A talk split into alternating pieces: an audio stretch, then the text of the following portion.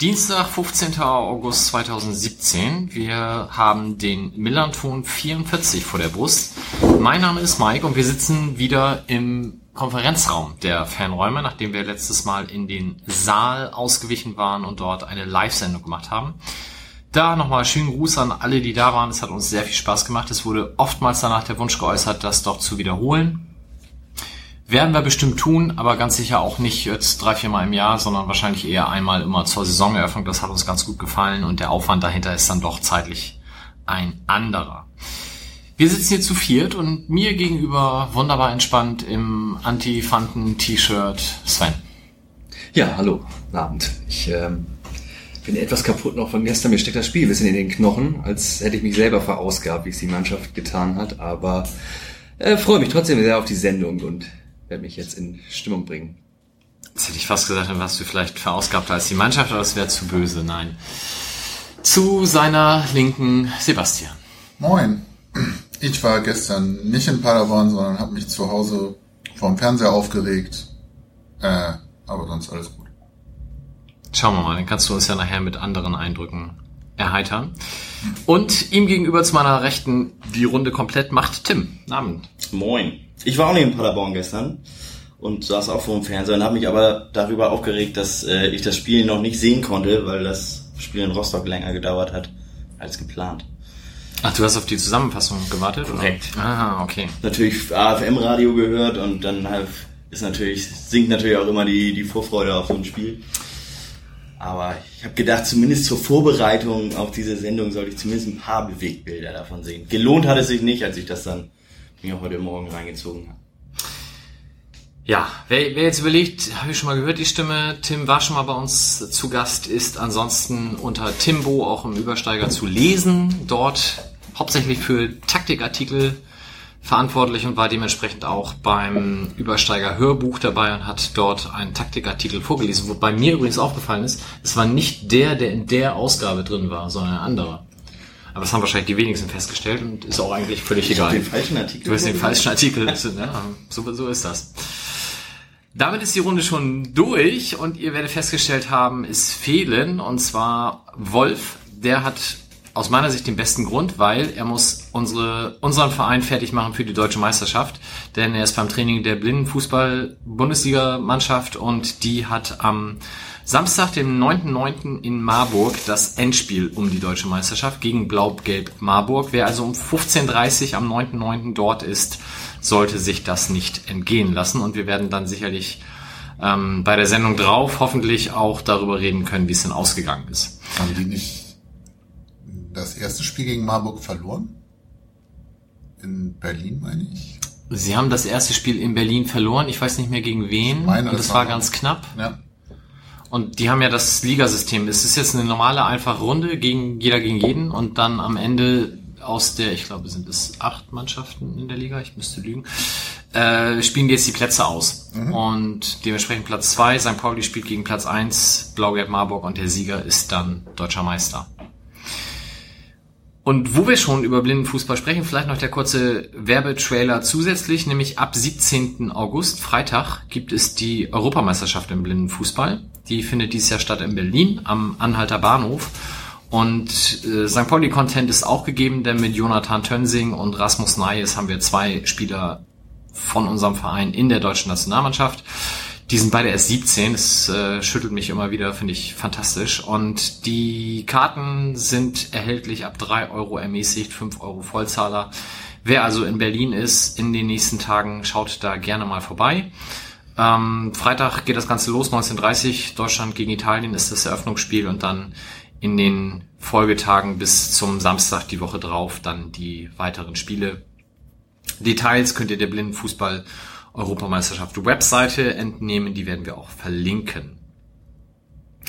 Zweite Person, die fehlt, ist Christoph, immer noch im Umbau- und Umzugsstress. Und last but not least fehlt auch Johnny, der hat mit Uni so einen Grund, der ja weniger spektakulär ist, aber lassen wir mal gelten heute. Wir wollten nämlich eigentlich morgen aufnehmen, da hätte er gekonnt und wir mussten das auf heute verschieben und da kann er halt nicht. Wilko lässt sich auch entschuldigen, der hätte gerne eine Wilko liest aus alten Übersteigern-Datei eingereicht, hat es aber zeitlich leider nicht geschafft und ich habe ihm auch ein bisschen spät Bescheid gesagt und dementsprechend müssen wir darauf auch verzichten. Ich kann ja den aktuellen Taktiktext aus dem Übersteiger einlesen. Das wäre sehr gut, ja. Wenn das tatsächlich der falsche ist, dann muss ich dann auch den noch nachtragen, genau. Bedanken wollen wir uns. Zum einen nochmal natürlich, wie schon gesagt, bei den Leuten, die bei der letzten Sendung dabei waren. Ähm, das hat uns wirklich sehr viel Spaß gemacht. Auch die Rückmeldungen nach der Sendung waren ausnahmslos positiv. Auch nicht nur von den Leuten vor Ort, sondern auch die, die es dann im Nachhinein gehört haben. Gab es sehr viele auch inhaltliche Rückmeldungen sehr gut. Wir haben auch wieder jemanden, der den Spenden-Button auf der Homepage gefunden hat. In dem Sinne sehr vielen Dank an Maximilian. Und was wir heute vorhaben, ist verhältnismäßig unspektakulär. Wir sind also guter, guten Mutes, auch mal in 90 Minuten tatsächlich durchzukommen. Nämlich die drei Spiele, die es bisher im Pflichtspielbetrieb des F. St. Pauli gab. Beim VfL Bochum gegen Dynamo Dresden und beim SC Paderborn. Legen wir los. Erstes Spiel der neuen Saison war ein Freitagabend beim VfL Bochum. Sven, du warst da. Hast du dich auch so darauf gefreut, endlich mal die Saison eröffnen zu dürfen? ja, ich habe mich sehr gefreut natürlich. Das war ist ja, ist ja eine Ehre. Unser Verein ist offensichtlich äh, nach wie vor beliebt äh, beim äh, Fernsehvolk und äh, ja, deswegen hatten wir diese Premium-Anstoßzeit äh, zugeordnet bekommen, durften dann an der an der tollen Saisoneröffnungsfeier partizipieren als Zuschauer und Zuschauerinnen ich, muss, äh, ich muss sagen, ich habe sie tatsächlich nicht gesehen, weil ich noch draußen vor dem Stadion stand, aber ähm, das akustische Feedback des Publikums ist durchaus auch bis auf die Kastropper Straße nach draußen gedrungen. Und ja, aber du warst wahrscheinlich drin und kannst vielleicht mehr dazu sagen. Genau, wir waren, äh, ich war mit meinem Sohn hingefahren, wir haben uns da gleich so ein schönes Wochenende mit Groundhopper Paket dann geschnürt und waren am nächsten Tag noch in Belgien beim Fußball.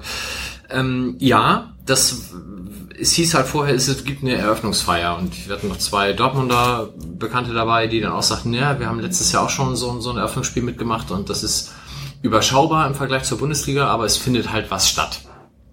So, mein Sohn hatte sich so vorsichtig drauf gefreut. Ja, und dann stehst du da und dann laufen da irgendwelche Leute, die, die mir wirklich leid taten, weil das waren ja offensichtlich irgendwelche Jugendlichen aus dem Einzugsgebiet Bochum, die dann dazu verdonnert waren, diese Banner mit den Vereinswappen hochzuhalten auf dem Feld, irgendwie künstlerisch wertvoll über den Rasen zu stolzieren, ähm, zu irgendeiner über die Lautsprecher dargebotenen Musik. Und die wurden halt komplett in Grund und Boden gepfiffen. Also es war äh, ähnlicher Lautstärkepegel, zumindest auf dem Zuschauerniveau, dann wie beim DFB-Pokalfinale mit Helene Fischer. Nur, dass die Jugendlichen da auf dem Platz wahrscheinlich noch weniger dafür konnten, weil die da auch wirklich nur zwangsverhaftet wurden.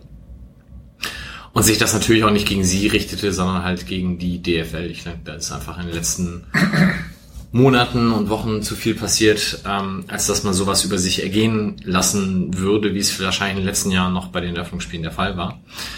Und auch mein Sohn fand das dann, als alle gefilmt haben, fand er es auch scheiße. Also er fand es auch doof und äh, er fand die Eröffnungsfeier doof. Oder fand er auch doof, genau. Also. Hat, er, hat er auch eine Trillerpfeife bekommen?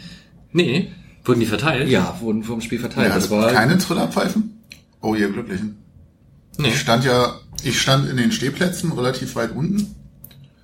Ähm, gefühlt dann also so bei uns so in der Nähe des Epizentrums. Wir hatten halt alle Trillerpfeifen gekriegt vor dem Spiel, die wir mit reinnehmen sollten. Einigen ist das beim Ordner dann wieder abgenommen worden, aber ich wollte gerade sagen, die waren nicht vom Sponsor verteilt nee, worden, nee. sondern von Fanseite. Von Fanseite. DFL. Wie? genau, die DFL, nee. Äh, Projekt Schiedsrichter werden 2018 oder so. Äh, und es war unfassbar laut. Also so, stell dich halt in den Stehplatzblock, alle haben so eine beknackte Pfeife im Mund, alle pfeifen, mich eingeschlossen, ich sehe es ja, aber ähm, es, es war dann, na, ich sag mal, nach einer Minute oder so fing es an, dass die meisten dann eben Finger in den Ohren und weitergepfiffen haben, weil du einfach sonst irgendwie 30 Sekunden vor Hörsturz warst. Ähm, Im Block war es tierisch laut. Ich habe halt dadurch null mitgekriegt, was eigentlich draußen passiert ist. Also ich weiß nur durch Fernsehbilder, dass im Bochum-Block wohl Ähnliches passiert ist und dass so das ganze Stadion da hinterstand. Aber ähm, ja, es wirkte im Block sehr eindrücklich. die Initiative ging schon von der Fanszene des VfL Bochum aus. Ähm, und ich glaube, man hat sich dann im Vorfeld mit äh, Fanszene St. Pauli so ein bisschen äh, kurz geschlossen und das dann koordiniert, dass die dann auch mit Trillerpfeifen versorgt wurden, als sie gesagt haben, ja, das finden wir auch, das können wir uns auch vorstellen. Und es ist ja nicht äh, das erste Mal jetzt, oder äh, das in, äh, ist ja in letzter Zeit öfter mal vorgekommen, dass sich Fanszenen jetzt tatsächlich vereinsübergreifend durchaus auch zusammenschließen, um so ein bisschen die Kritik an DFB und oder DFL ähm, zusammen plakativ äh, darzustellen. Es gab ja später dann auch noch Wechselgesänge, scheiß DFE, äh, B oder DFL, je nachdem wer es gerufen hat, zwischen den St. Pauli und Bochum Blöcken. Ja. Und so wie ich gehört habe, ist der, äh, der äh, optische Teil der, der Choreografie auch so ein bisschen in einer abgespeckten äh, Form gelaufen. Von der weil, DFL? Von der, ja, weil wohl offenbar der Materialwagen der DFL über Nacht, in der Nacht vorher in Flammen aufgegangen ist. Ähm, Ups. Ja, also es hätte wohl tatsächlich ein bisschen pompöser ausfallen sollen. Man hat dann, ist wohl dann wohl in der Lage gewesen, so ein paar Ersatzmaterialien daran zu karren, aber es war wohl noch etwas anders geplant. Aber, tja, wer weiß, was das war. Ich meine, das aber natürlich. Da unterstellt man jetzt nicht, dass das Fußballfans waren, die das sabotieren wollten, oder, oder klingt das so durch? Ich hätte jetzt der DFL einen Versicherungsbetrug unterstellt. Keine Ahnung. natürlich. Nein, sowas unterstellen wir natürlich auch nicht. wir unterstellen hier niemandem irgendwas. Okay. Ja, ich fand es aber tatsächlich losgelöst von dieser Eventisierungsdiskussion fand ich das an dem Freitag in Bochum auch komplett harmlos. Ne? Die haben die Wappen auf den Platz getragen, sich einmal gedreht und sind wieder runtergelatscht. Ich persönlich könnte damit leben als Saisonauftakt, aber ich ähm, habe den ganzen Fan-Protest auch nicht so interpretiert, dass es jetzt um das auf den Platz geht. Also was du eben auch meintest, Mike, ähm, dass es gar nicht so richtig um die Jungs und Mädels, die da die Wappen getragen und gedreht haben, ging, sondern eher so, das jetzt als Symbol nochmal darauf aufmerksam zu machen. Ja. Tim, hast du das am Fernsehen verfolgen dürfen? Ich habe es im Fernsehen verfolgen dürfen. Es war auch im Fernsehen sehr laut. Also ist durchaus aufgefallen. Ist auch, ist auch ziemlich schnell klar geworden, dass das eine gemeinsame Aktion ist, also von beiden Fangruppen. Und ähm, ja, ich konnte natürlich vom Fernsehen auf äh, in die in die äh, schockierten Kinderaugen gucken. Die haben schon, die, also die haben echt gelitten. Das tat mir auch ein bisschen leid, weil ich halt auch gesehen habe, okay, das ist jetzt auch aus meinen Augen war es auch okay. Das war keine große Nummer. Die haben da die Wappen getragen, ein bisschen gedreht, ein bisschen hin und her gelaufen, alles war gut. Aber ich denke auch, das ist jetzt auch der erste offizielle Auftritt sozusagen nach dem DFB-Pokalfinale gewesen. So, ich denke, da ist es auch angebracht, da nochmal irgendwie Flagge zu zeigen. Ja. Ich fand die mediale Reaktion von Offiziellen dann irgendwie so ein bisschen ulkig mal wieder. Ähm, auch so im Sinne von, ja, Pfeifen wäre ja keine Kommunikation, damit könne man sich ja nicht unterhalten und so. Das wäre ja nicht die Art, wie man irgendwie Diskrepanzen austragen würde. Wo ich mich dann wieder gefragt habe, wie stellen die sich das denn vor, so als Fan im Stadion mit dem DFB-Präsidium? Soll ich mal rumgehen und Hallo sagen? Oder, hm. Ja, das, äh, aber es gibt ja da verschiedene Mittel und Wege. Fan-Dialog äh, hat ja jetzt auch gerade wieder stattgefunden. Vielleicht passiert da ja noch was. Dann rollte endlich wieder der Ball im bezahlten deutschen Fußball und der FC St. Pauli hat das in den ersten 20 Minuten aus meiner Sicht überragend gemacht. Ich habe gedacht, wir spielen die komplett gegen die Wand. Nach zwei mhm. Minuten muss Bernd Herrich das Ding schon mit 1-0 in Führung bringen. Hat er aber nicht. Und dann verflachte das Spiel zusehends, bis wir Bochum kam ein bisschen auf. Und wir haben erst in der zweiten Halbzeit dann in eine Phase hinein das Tor gemacht, wo Bochum eher am Drücker war, durch Christopher Buchtmann. Tim, du bist ja nun ausgewiesener Taktikexperte des Übersteigers. Die Spielverlagerung des FC St. Pauli. Erzähl doch mal was zum Spiel. Also Bochum war äh, ein Paradebeispiel für ausgecoacht. Würd, so würde ich das bezeichnen. Bochum hat ähm, auch in den Testspielen vorher schon, auch gegen Dortmund haben die mit, einem, mit einer Dreierkette gespielt und dann so ein, so ein 3-1-4-2 da auf den Platz gebracht. Also mit zwei Außenspielern, die im Grunde sowohl Mittelfelder als auch Außenverteidiger sind und auch mit in Sturm, in Sturm da reinrücken oder in vorderste Reihe. Und ähm, dadurch, dass St. Pauli da mit einer Raute aufgetreten ist im Pressing, und die, ähm, die Außenverteidiger relativ hoch, also die Außenverteidiger von Bochum relativ hoch. Ist es das schön, dass ich jetzt hier so mit den Händen viel zeige, wo wir doch das so aufnehmen. Mach Aber mal. Die Außenverteidiger relativ hoch ähm, versucht haben, auf ein Gegenpressing zu gehen und die Außenverteidiger von St. Pauli, in dem Fall waren das ja Kalla und, und Bubala, die haben sich aber nicht rausziehen lassen, also sind relativ weit auf der Kette geblieben. Dadurch konnte man das ganze System eigentlich mit einem mit einem Pass ins, ins Mittelfeldzentrum, wo ja eine Überzahl herrscht, weil Raute vier Leute gegen halt die drei Mittelfeldspieler, die da noch sind, konntest du im Grunde das mit einem Pass auflösen, die Situation, und die Dreierkette von Bochum, die hinten ist, konnte aber nicht vorne reinrücken, um die, um das Mittelfeld da zu stören, also Buchtmann in dem Fall, da sie eben durch zwei Stürmer, die vorne sind, gebunden gewesen sind und dementsprechend haben sich da ganz schnell ganz viele Räume ergeben. Und äh, war super gemacht, also hat sich, äh, hat sich gelohnt. Und das, obwohl ja der Coach von Bochum erst, weiß nicht, drei Tage vorher verpflichtet wurde, weil vorher war er Verbegter und jetzt war es ja der Herr Atalan, der vorher bei den Sportfreunden Lotte war. Hat genau, aber das Testspiel, gegen, das Testspiel gegen Dortmund haben, da war auch schon Coach. Ich glaube, 17 Tage vorher ist er, glaube ich, Trainer ah, okay. geworden und da ist er auch schon mit dabei gewesen. Okay. Und da hat er das genauso gespielt und du meinst, unser Team hat das gesehen und dementsprechend das so aufgebaut. Ich meine, es ist natürlich immer die Frage, was inter interpretiert man rein, wenn man sowas aus taktischer Sicht erkennt. Manchmal ist eine Mannschaft, manchmal läuft das auch einfach, ne? Die kommen irgendwie in Flow rein und dann dann geht's irgendwie ab und sie gewinnen dann die Bälle, die sie brauchen und so. Aber in dem Fall war es tatsächlich so, dass eben hinter diesen hohen Außenverteidigern von Bochum enorme Räume gewesen sind, die dann einfach dadurch, dass eine Überzahl in der, im Zentrum war, genutzt werden konnten. Dadurch, dass eine Überzahl im Zentrum ist, kannst du eben auch ins Zentrum reinspielen hast da, hast da die, die Leute, die irgendwie die Bälle verarbeiten können und natürlich auch technisch es verarbeiten können. Und wenn die Außenverteidiger sich dann nicht rausziehen lassen, dann ist eben, naja, kannst du halt ein klassisches Dreieck bilden und dann hast du sofort, wenn dieser Pass ins Zentrum kommt, hast du sofort da eine Überzahlsituation und du hast ja im Grunde dann nur noch, weil die beiden Außenverteidiger relativ hoch gepresst haben, hast du ja im Grunde nur noch, na, mit den beiden Mittelfeldern, die dann, oder mit den drei Mittelfeldern und der Dreierkette hast du eine, fast eine 6 gegen 6 Situation. Und wenn du das noch besser spielst, da hatten wir zeitweise in den ersten 20 Minuten drei, vier, fünf Überzahlsituationen im, im Angriff, also im letzten Drittel von Bochum. Das ist, also das ist am Anfang ist das super gut aufgegangen. Hat, Bochum hat dann aber auch umgestellt, also ziemlich schnell, nach 20 Minuten. Und zur Halbzeit dann gewechselt, da kam Merkel dann für Gündüs. Genau, das war eben genau die, ähm, die, genau die Korrektur, die dann noch in der Halbzeit vorgenommen wurde. Und da wurde eben, ähm, da haben dann die Außenverteidiger auch nicht mehr so hoch mit dem Pressing gestartet und haben dann, äh, dementsprechend wurde es für uns auch wesentlich schwieriger dann. Okay, ich gucke jetzt hier gerade mal auf die Taktik des Kicker. Der schreibt hier ein 3, 2, 3, 2. Gibt's sowas?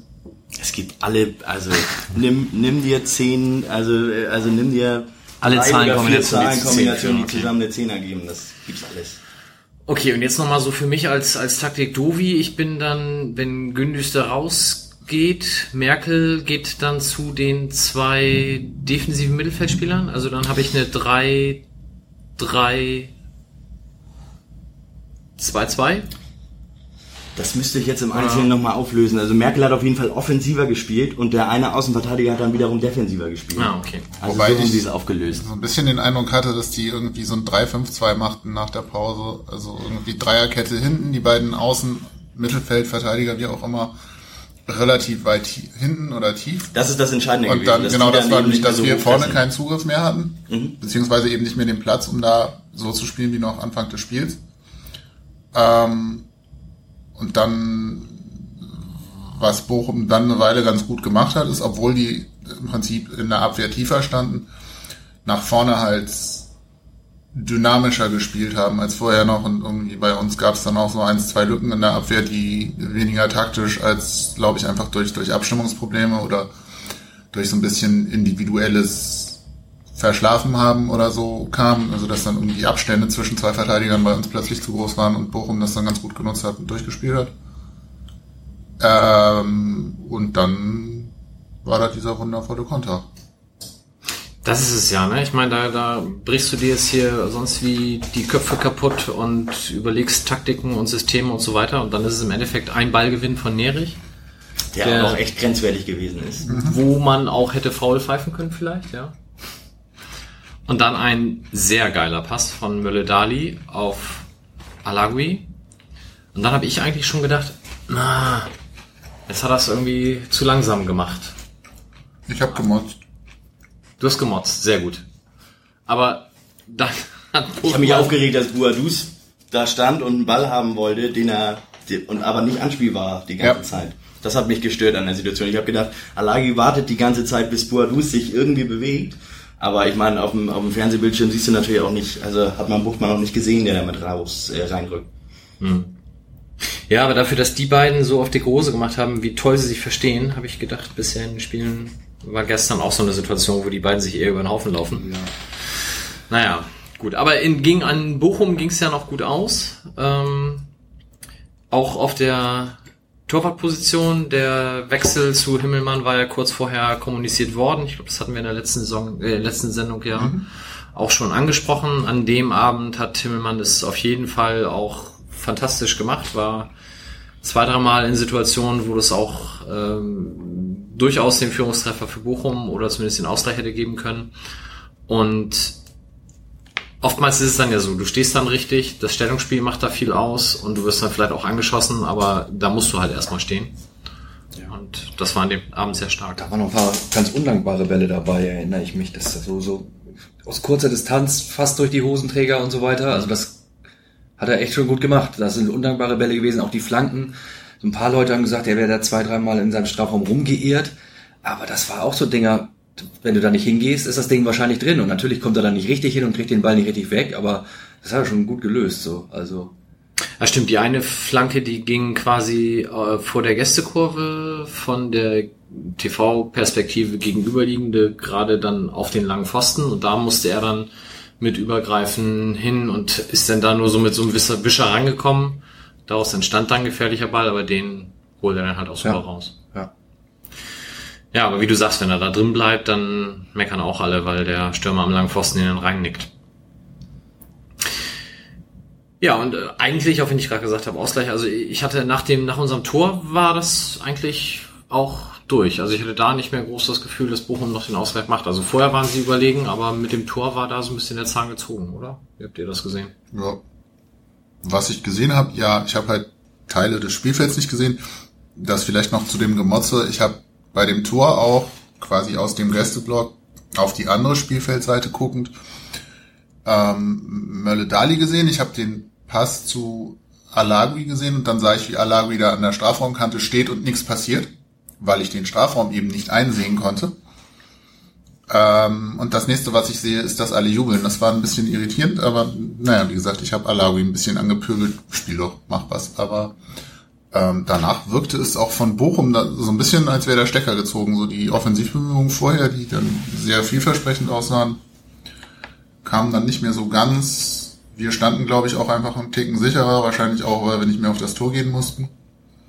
Ähm, ja, das haben gegen Ende letzter Saison haben wir es auch gemacht nach Führung oder gerade dann so, wenn du 60 Minuten plus und dann warst du in Führung, dann haben wir uns meist tief zurückgezogen und da echt richtig Zement angerührt so, ne? Und das funktioniert inzwischen echt gut. Da ist die, da ist die Mannschaft echt gefestigt schon und ähm, ja, da kam auch nicht mehr viel vom Bochum. Die haben dann auch, also, na, es war halt auch so ein typischer Abnutzungskampf. Ne? Die haben alle, beide Seiten haben wahnsinnig viel investiert in der ersten Halbzeit auch. Und das sieht man ja auch immer häufiger, wenn da die Leute irgendwie also nach 80 Minuten mit Krämpfen ausgewechselt werden müssen. Das ist ja gerade im Sommer dann immer so eine Sache. Und äh, da war es auf jeden Fall so, dass Bochum auch nicht mehr, also ich hatte den Eindruck, die konnten auch einfach nicht mehr. Und wenn, wenn St. Pauli an hinten drin steht, dann stehen die eigentlich auch relativ gut. Problematisch wird's ja eigentlich immer erst, wenn, wenn sie ein bisschen aktiver sind und ein bisschen agieren müssen. Mhm. Ja, Personalie, die sonst vielleicht noch ein bisschen für Erstaunen sorgte, war, dass Cheng Shahin halt draußen saß. Das setzte sich dann ja im Dresden-Spiel fort. Kam dann halt immer erst später rein. Ähm, da aus deiner Sicht, Tim, noch irgendwie, was wäre die Alternative, wenn Shahin in der Anfangsformation spielt? Müssen wir dann den zweiten Stürmer runternehmen? Also ich denke auf jeden Fall, dass diese momentane Aufstellung, vor allem mit Sobota, der zwar, also der zwar offensiv gar nicht so so der Aktivposten ist, sondern mehr ein Ballträger, ein Ballverteiler, ähm, der macht es einfach im auch im Gegenpressing, im Stellungsspiel macht er das einfach wahnsinnig gut und das ist glaube ich so das, als ich letztes Mal hier beim Millanton war, da hatten wir Schein auch als Thema. Das ist, glaube ich, so das, was Schein noch echt fehlt. Also der kann, der kann zwar eins gegen eins Situationen super auflösen und hat ähm, viele Aktionen vorne, aber was die Rückverteidigung angeht, auch was das Stellungsspiel angeht und das Verhalten im Gegenpressing, da hat er echt noch Schwächen. Und da, also, was man da, also Jansen selbst hat, glaube ich, gesagt, dass, dass er halt eher nochmal schauen muss, wann er den Ball abspielen muss und wann er ins Dribbling geht. Ähm, damit mag er auch recht haben. Ich glaube aber, also was man auch letzte Saison auch viel gesehen hat, vor allem in der Hinrunde, ist es da, dass da die, die äh, Schwächen in der Defensive einfach nicht mehr ausreichen. Vor allem, wenn du einen zweiten Stürmer dabei hast, dann brauchst du ihn ja, brauchst du den Mittelfelder ja noch mehr in der Verteidigung, als wenn du mit einem Stürmer spielst. Da kannst du ihn eher dann mal auffangen. Ich glaube nicht, dass das, ich glaube, bei Schein liegt das auch nicht am, am fehlenden Ehrgeiz. Also es sieht mir jetzt nicht so aus, als wenn er irgendwie keinen Bock hätte irgendwie auf, auf Defensivarbeit, sondern es fehlt da wirklich noch an der Abstimmung. Und das, das ist nichts, was man nicht lernen kann, würde ich sagen. Also ich, ähm, mein Bruder zum Beispiel, der hat sich schon aufgeregt und gesagt, oh, für den haben wir wie viel? Zwei Millionen ausgegeben und jetzt sitzt er auf der Bank. Ich glaube, das ist trotzdem noch eine Sache, die sich in Zukunft positiv entwickeln kann. Und man muss ja auch sagen, was du zu Sobota sagst, ich finde es teilweise unfassbar, wie schnell der hinter dem Ball ist mhm. nach einer Offensivaktion. Da genau, ist das ist eben halt einer noch, dieser Punkte. Der dann vorne noch zwei, drei versucht irgendwie auszutanzen, dann ist der Ball weg, bis Shahin dann wieder hinten ist, vergehen halt fünf, sechs, zehn Sekunden, die so Bota gleich nutzt, der sich da vorne, glaube ich, auch einfach nicht so lange aufhält und drüber nachdenkt, was jetzt gerade schiefgegangen ist, sondern sofort wieder zurück, Höhe der Mittellinie oder so darauf wartet, dass dann eben der Gegner mit dem Ball wieder auf ihn zukommt. Das ist halt in, in unserer Taktik sehr viel wert, gerade mit den zwei Stürmern jetzt natürlich noch mehr. Ja, ist ganz interessant. Ich habe mich ähm, für, den, für die nächste Übersteiger-Printausgabe habe ich mich Ende letzter Woche mit einem Mentaltrainer, also für so einen Sportmentaltrainer unterhalten und unter anderem auch über das Thema, dass es einige Fußballtrainer gibt oder im Fußball ja momentan auch Mentaltraining dahingehend gibt, dass die Spieler Frust, dass denen das Frustgefühl abgewöhnt wird nach Ballverlusten, damit sie eben diese zwei, drei Sekunden, in denen sie denken, ach scheiße, was war das denn, oder sich über irgendwas ärgern, damit das nicht mehr stattfindet, sondern dass das sozusagen gleich Klick macht und gleich wieder umschalten auf äh, Defensive. Und damit eben, also Jürgen Klopp ist da einer gewesen, der besonders darauf erpicht war, weil der halt eben dieses ganze Gegenpressing-Konzept neu entwickelt hat. Und äh, da das ja umso mehr braucht, dass direkt nach dem Ballverlust das im Grunde direkt wieder raufgeht, fand ich ganz interessant, was da so erzählt wird, was man, was für Maschinen man da ausbildet inzwischen. Aber ist Klopp nicht auch der, ich weiß gar nicht mehr, mir ging nur vorhin sinngemäß ein Zitat durch den Kopf, dass die wichtigsten Sprints beim Fußball auch nicht die sind vor, nach vorne mit dem Ball oder dem Ball hinterher, sondern zurück, nachdem der Ball weg ist. Das würde ja auch in die Richtung gehen, dass du halt gar nicht erst darauf wartest, was jetzt passiert, sondern dich gleich wieder nach hinten orientierst, um eben direkt ins Gegenpressing zu kommen. Der wichtigste Sprint ist immer der nächste. Uh. Was für ein Mental, also du musst jetzt ja nicht den kompletten Artikel erzählen, aber der Mentaltrainer ist der beim FC St. Pauli beschäftigt, oder? Nee, der ist nicht beim FC St. Pauli beschäftigt. Ich weiß gar nicht, ob der, ob es beim FC St. Pauli einen Mentaltrainer gibt. Also ich kann mir, ich, ich kann mir eigentlich nur schwer vorstellen, dass sowas nicht Thema ist. Gerade, gerade bei uns, wo ja auch die, ich sag mal, wo zum Beispiel die Videoanalyse relativ großes Feld inzwischen ist da und jeder ja im Grunde weiß, dass auch viel übers Mentale geht. Ähm, würde es mich wundern, wenn da keine Zusammenarbeit mit Mentaltrainern stattfindet. Habe ich aber nichts zu gefunden im Netz und dementsprechend habe ich mich an jemanden gewandt, der ähm, ja, ein bisschen bekannter ist. Ne? Also der hat auch schicke, schicke Wohnung an der Alster und so und ähm, hat unter anderem, also hat unter anderem Schwimmweltmeister trainiert und ist ganz spannend, was er erzählt hat. Und da habe ich mich mit ihm auch, deswegen habe ich das vorhin gesagt, dass die ersten 20 Minuten in Bochum auch so eine Art Flow waren. Mit dem habe ich mich auch über, die, über den sozusagen Flow unterhalten, den man manchmal kriegt bei Mannschaften. Also dieses, wenn dieses, man sagt ja auch gern, dass das so ein Momentum ist, wenn die Mannschaft einfach, wenn auf einmal alles passt und man denkt irgendwie bei Abprallern und zweiten Bälle, es ist immer nur die eine Mannschaft, die das kriegt, nämlich die, die bei der es gerade funktioniert so. Und da hat er auch hat er spannende Sachen drüber erzählt, was da wie man die Spieler in diesen Flow bringt, beziehungsweise wie man sie, was äh, man dagegen tun kann, dass sie da nicht rauskommen. Und Mesut Özil war ein Thema, weil es um das Nichtdenken von Spielern geht. Da ist mir spontan Mesut Özil eingefallen. Und aber naja. Ist Nichtdenken jetzt positiv oder negativ bei Spielern? Eigentlich ist es ein positiver Aspekt. Also weil er hat das so erklärt, dass es äh, dass sozusagen das Selbst eins gibt, wie er das gesagt hat, das Selbst eins, was halt sozusagen die, die Vernunft ist, die einen im, im, Kopf antreibt und die einem sagt, was man jetzt machen muss, und das Selbst zwei gibt, was eigentlich einfach nur macht. Und dieses Selbst zwei ist eben das, also beim Fußballspielen musst du ja, wenn du, wenn du deine Technik beherrschst, dann musst du eigentlich nicht drüber nachdenken, was du machen musst, sondern du musst es einfach machen. So, weil du es ja, Spielformen werden ja nicht umsonst x tausend Mal trainiert. Ähm, das muss sich ja nicht nur im Kopf einprägen, sondern es muss sich ja irgendwie noch tiefer einprägen. Und dementsprechend sollen diese Situationen auf dem Spielfeld, die sollen einfach, da muss man nicht nachdenken, äh, was mache ich jetzt, da kommen drei Verteidiger auf mich zu, sondern es muss eigentlich einfach gemacht werden. So, das muss sozusagen wie so eine, naja, wie so ein äh, Mentaltrainer hatte das äh, freudig, äh, eine freudige Erfahrung sein. Da kommen drei Verteidiger auf mich zu und das ist so eine Art Aufgabe, die man lösen muss und man muss einfach, naja, in so einer Art Flow sein und das machen. Und das ist so eine ganz spannende Phase, das äh, Sache, dass man irgendwie, oder das fand ich persönlich sehr, sehr spannend, was er erzählt hat, wie man Sportler oder Athleten in diesen Flow bringt, dass sie wirklich in dem Moment ihre, ihr komplettes Leistungsmaximum abrufen können. Und das ist zum Beispiel etwas, wo man, also was, was, was mir im Fußball immer wieder auffällt, dass einfach Mannschaften irgendwie, wenn das da läuft, dann läuft es und man kann gar nicht erklären, warum das so ist, weil das, weil die nicht spielerisch nicht viel besser sind, aber in dem Moment viel besser wirken. Mir war das tatsächlich in Bochum aufgefallen in diesen ersten 20, 25 Minuten. Wie du sagst, jeder Abpraller, jeder zweite Ball war bei uns. Und gegen Dresden war es dann in der ersten Halbzeit genau umgekehrt. Da war jeder Abpraller, jeder Ball, der im Mittelfeld irgendwie einmal sprang oder von irgendjemandem geklärt wurde, landete immer bei Dresden. Okay, Flow, merke ich mir. Komplette Hinrunde letzte Saison. Ja. ähm, und selbst eins, selbst zwei ist sowas wie bei Jekyll und Hyde, das Gute und das böse Ich, oder? Ich weiß gar nicht, also das selbst eins, so die Vernunft, die ist, glaube ich, manchmal schon hilfreich. Hm. Okay. Aber im Prinzip, Denken kostet Zeit immer wenn ich eine bewusste Entscheidung treffe, bin ich langsamer als mein Unterbewusstsein und sowas gibt's ja auch. Da genau, bin ich dann besser bei Kaufentscheidungen zum Beispiel, die ja oft unbewusst gefällt werden. Und dann fängst du an, drüber nachzudenken und findest plötzlich eine Rechtfertigung dafür.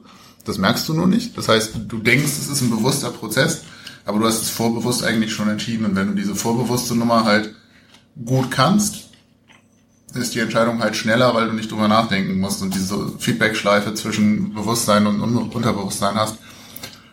Und so ähnlich funktioniert es mit diesem Flow und diesem Selbst zwei oder Selbst, also er hat Selbst zwei genannt, da gibt's natürlich Literatur zu, die ich dann jetzt nicht gelesen habe, aber er nannte es Selbst zwei und ich, ich finde das auch relativ logisch und was man dann halt, was halt auch erklärt, warum man, was weiß ich, Spielzüge x-mal macht, weil die halt einfach nicht irgendwie im Kopf rein müssen, ah ja, so muss das laufen, sondern sozusagen ins, ins Unterbewusstsein, dass die einfach automatisch laufen. Dass wenn man nicht drüber nachdenkt, dass man halt genau weiß, da muss ich jetzt hin, den Raum muss ich jetzt abdecken oder dass das so funktioniert. Merkt man ja eigentlich auch an sich selber, wenn man Dinge macht, die man häufiger macht, denkt man ja nicht immer drüber nach, was tue ich jetzt gerade, sondern tut einfach. Und das ist oft effizienter und vor allem schneller. Und gerade bei so Temponummern wie beim Sport hilft das natürlich. So ist das wohl. Sven, wie viel selbst eins und selbst zwei hast du in deiner aktiven Karriere im Tor bewusst wahrgenommen? Ich, was war jetzt das selbst eins? Das war das mit Nachdenken oder was? Das war die Vernunft. Das übrigens, das äh, Torhüter war ein, war ein spezielles Thema, über das wir uns unterhalten haben, weil die natürlich äh, einen besonderen besonderen Status haben im Spiel, weil die halt 80 Minuten lang gar nichts zu tun haben und dann aber 10 Minuten lang immer wieder sich sozusagen anschalten müssen und da halt auch in noch viel schnelleren, in kürzeren Zeitintervallen eine Entscheidung fällen müssen. Und zwar nicht mit dem Kopf, sondern auch unterbewusst sozusagen. Ich glaube, das war tatsächlich nicht meine größte Stärke. Also im Nachhinein sagen, ich bin an meinem, an meinem Kopf gescheitert irgendwie. Vielleicht wäre irgendwie mehr drin gewesen, aber zu, zu viel, zu viel Gedenke ist, glaube ich, gerade im Tor irgendwie Gift. Toni Schumacher war vielleicht so ein bisschen das Gegenteil gewesen, aber der hatte auch schönere Locken. Hm, ja. Mike, und bei dir? Ja, das äh, hat ja auch nicht sonderlich weit geführt. Vielleicht war da auch zu viel Vernunft und zu wenig Intuition. Ich weiß das nicht. Aber na gut. Spiel 2. Achso, nein, halt. Sebastian, du wolltest noch über das Bochumer Ruhrstadion meckern. du hast war, es schon angedeutet mit der schlechten Sicht. Ich, ich war, ja, schlechte Sicht ist jetzt irgendwas, was ich im Stehplatzblock relativ weit unten erwarte, da kann im Zweifelsfall das einzelne Stadion nichts für. Wenn ich in der Süd unten stehe, sehe ich wahrscheinlich auch nichts bei uns. Ich fand, ich bin mit relativ großen Erwartungen hingefahren. Ich war das erste Mal in Bochum und alle, mit denen ich irgendwann in den letzten Jahren über Bochum gesprochen habe, immer so, oh, Bochum, so tolles Stadion. Zu Recht. Zum Beispiel auch. Und dann stehst du da draußen vor und denkst so, dieses Stadion kann ich von einem Parkhaus auch nicht wirklich differenzieren, außer weil draußen rum so ein bisschen Licht ist.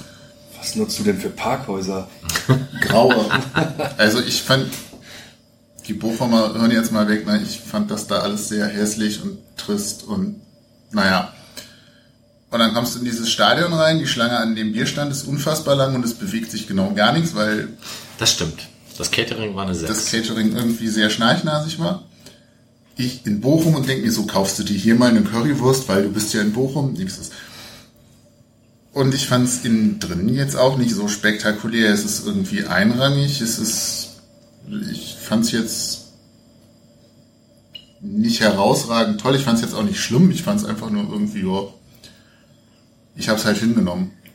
Vielleicht ist es aber auch so ein Nostalgie-Ding, dass das so abgefeiert wird. Ich persönlich finde es auch total super. Ich fahre total gerne nach Bochum, aber es dürfte wohl eins der letzten Stadien sein, die tatsächlich noch genauso aussehen wie in der Saison 86, 87, mit Ausnahme von ein paar mehr Sitzplätzen hinterm Tor. Aber ansonsten hat sich innen und außen so gut wie nichts geändert und das ist schon irgendwie, also ich mag das und ja, die leichte Sichteinschränkung. Da musst du dir das nächste Mal Sitzplätze kaufen, da kann man sehr gut sehen. Ey, wir hatten super Sicht, das war ganz groß. Ja, wie gesagt, darüber beschwere ich mich auch gar nicht. man kann sich auch woanders hinstellen, dann sieht man auch mehr. Ähm, aber wahrscheinlich ist es das, ich bin halt mit Monster-Erwartungen hingefahren und habe halt gedacht, ja, ist halt so ein Stadion. Mhm. Ja, also der Unterschied ist natürlich, im Endeffekt, wenn du jetzt das so, wie, wie Sven sagt, wenn du das jetzt neu hinstellst, ja, dann ist es eins von vielen. Aber ja. das steht halt genauso schon seit Ewigkeiten da. Dann, dann, ich finde auch das Ganze drumherum, finde ich super. Du hast da ähm, hinter der Bochumer Kurve ist diese, wie heißt die, Ritterburg oder, oder Wachburg oder so. Das ist so, so ein quasi größerer Biergarten, wo, wo tausend Leute hinten im Hinterhof stehen und Bier trinken und das ist alles bunt gemischt und dann hast du auf der anderen Seite hast du Starlight Express, könnte man auch mal hingehen. Und auf, der, auf der dritten Seite ist da noch ein Grieche, wo man super sitzen kann. Und das ist halt alles in diesem Wohngebiet. Also ich, ich wie gesagt, eins meiner liebsten, wenn nicht das liebste Stadion in Deutschland. Und es gibt ein Parkhaus, das bezahlbar ist und Plätze hat bei Starlight Express.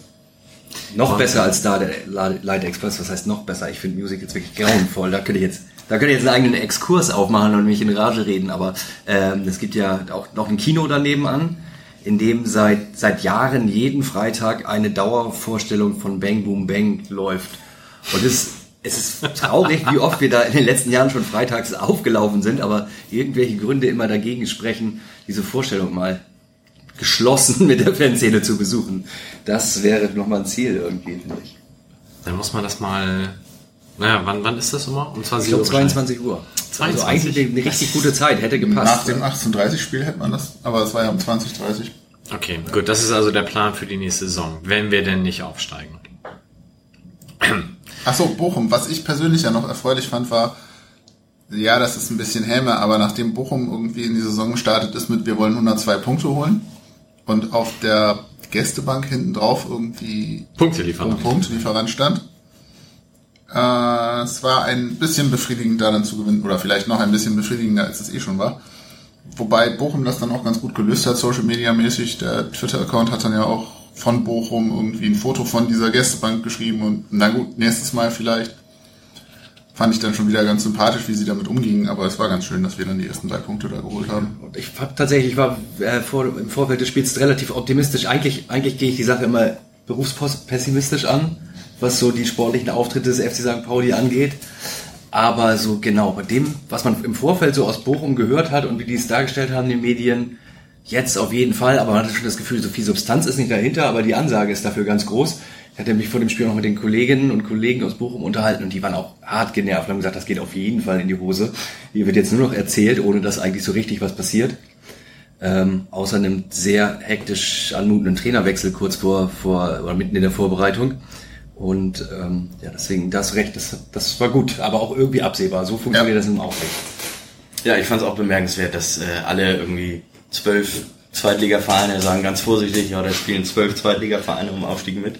Und einer, nämlich Bochum, soll ja, wir wollen aufsteigen und wir haben auch das Zeug dazu. Und Jetzt zumal ausgerechnet Bochum, die jetzt nicht so viel Veränderung im Kader hatten und letzte Saison was Neunter waren. Das fand ich halt auch diskrepant zu den Erwartungen, die man so in sie setzt. Klar können sie vorne mitspielen, aber naja, sollen sie. Wir werden sehen, wie das beim VfL weitergeht. Dynamo Dresden machte dann seine Aufwartung am Millantor. Und vielleicht reden wir da erstmal über das Sportliche. Ähm, ich zitiere kurz die Torfolge. Das 1 zu 0 erzielte Christopher Buchtmann in der 22. Minute, gefolgt vom Ausgleich durch Hartmann in der 29.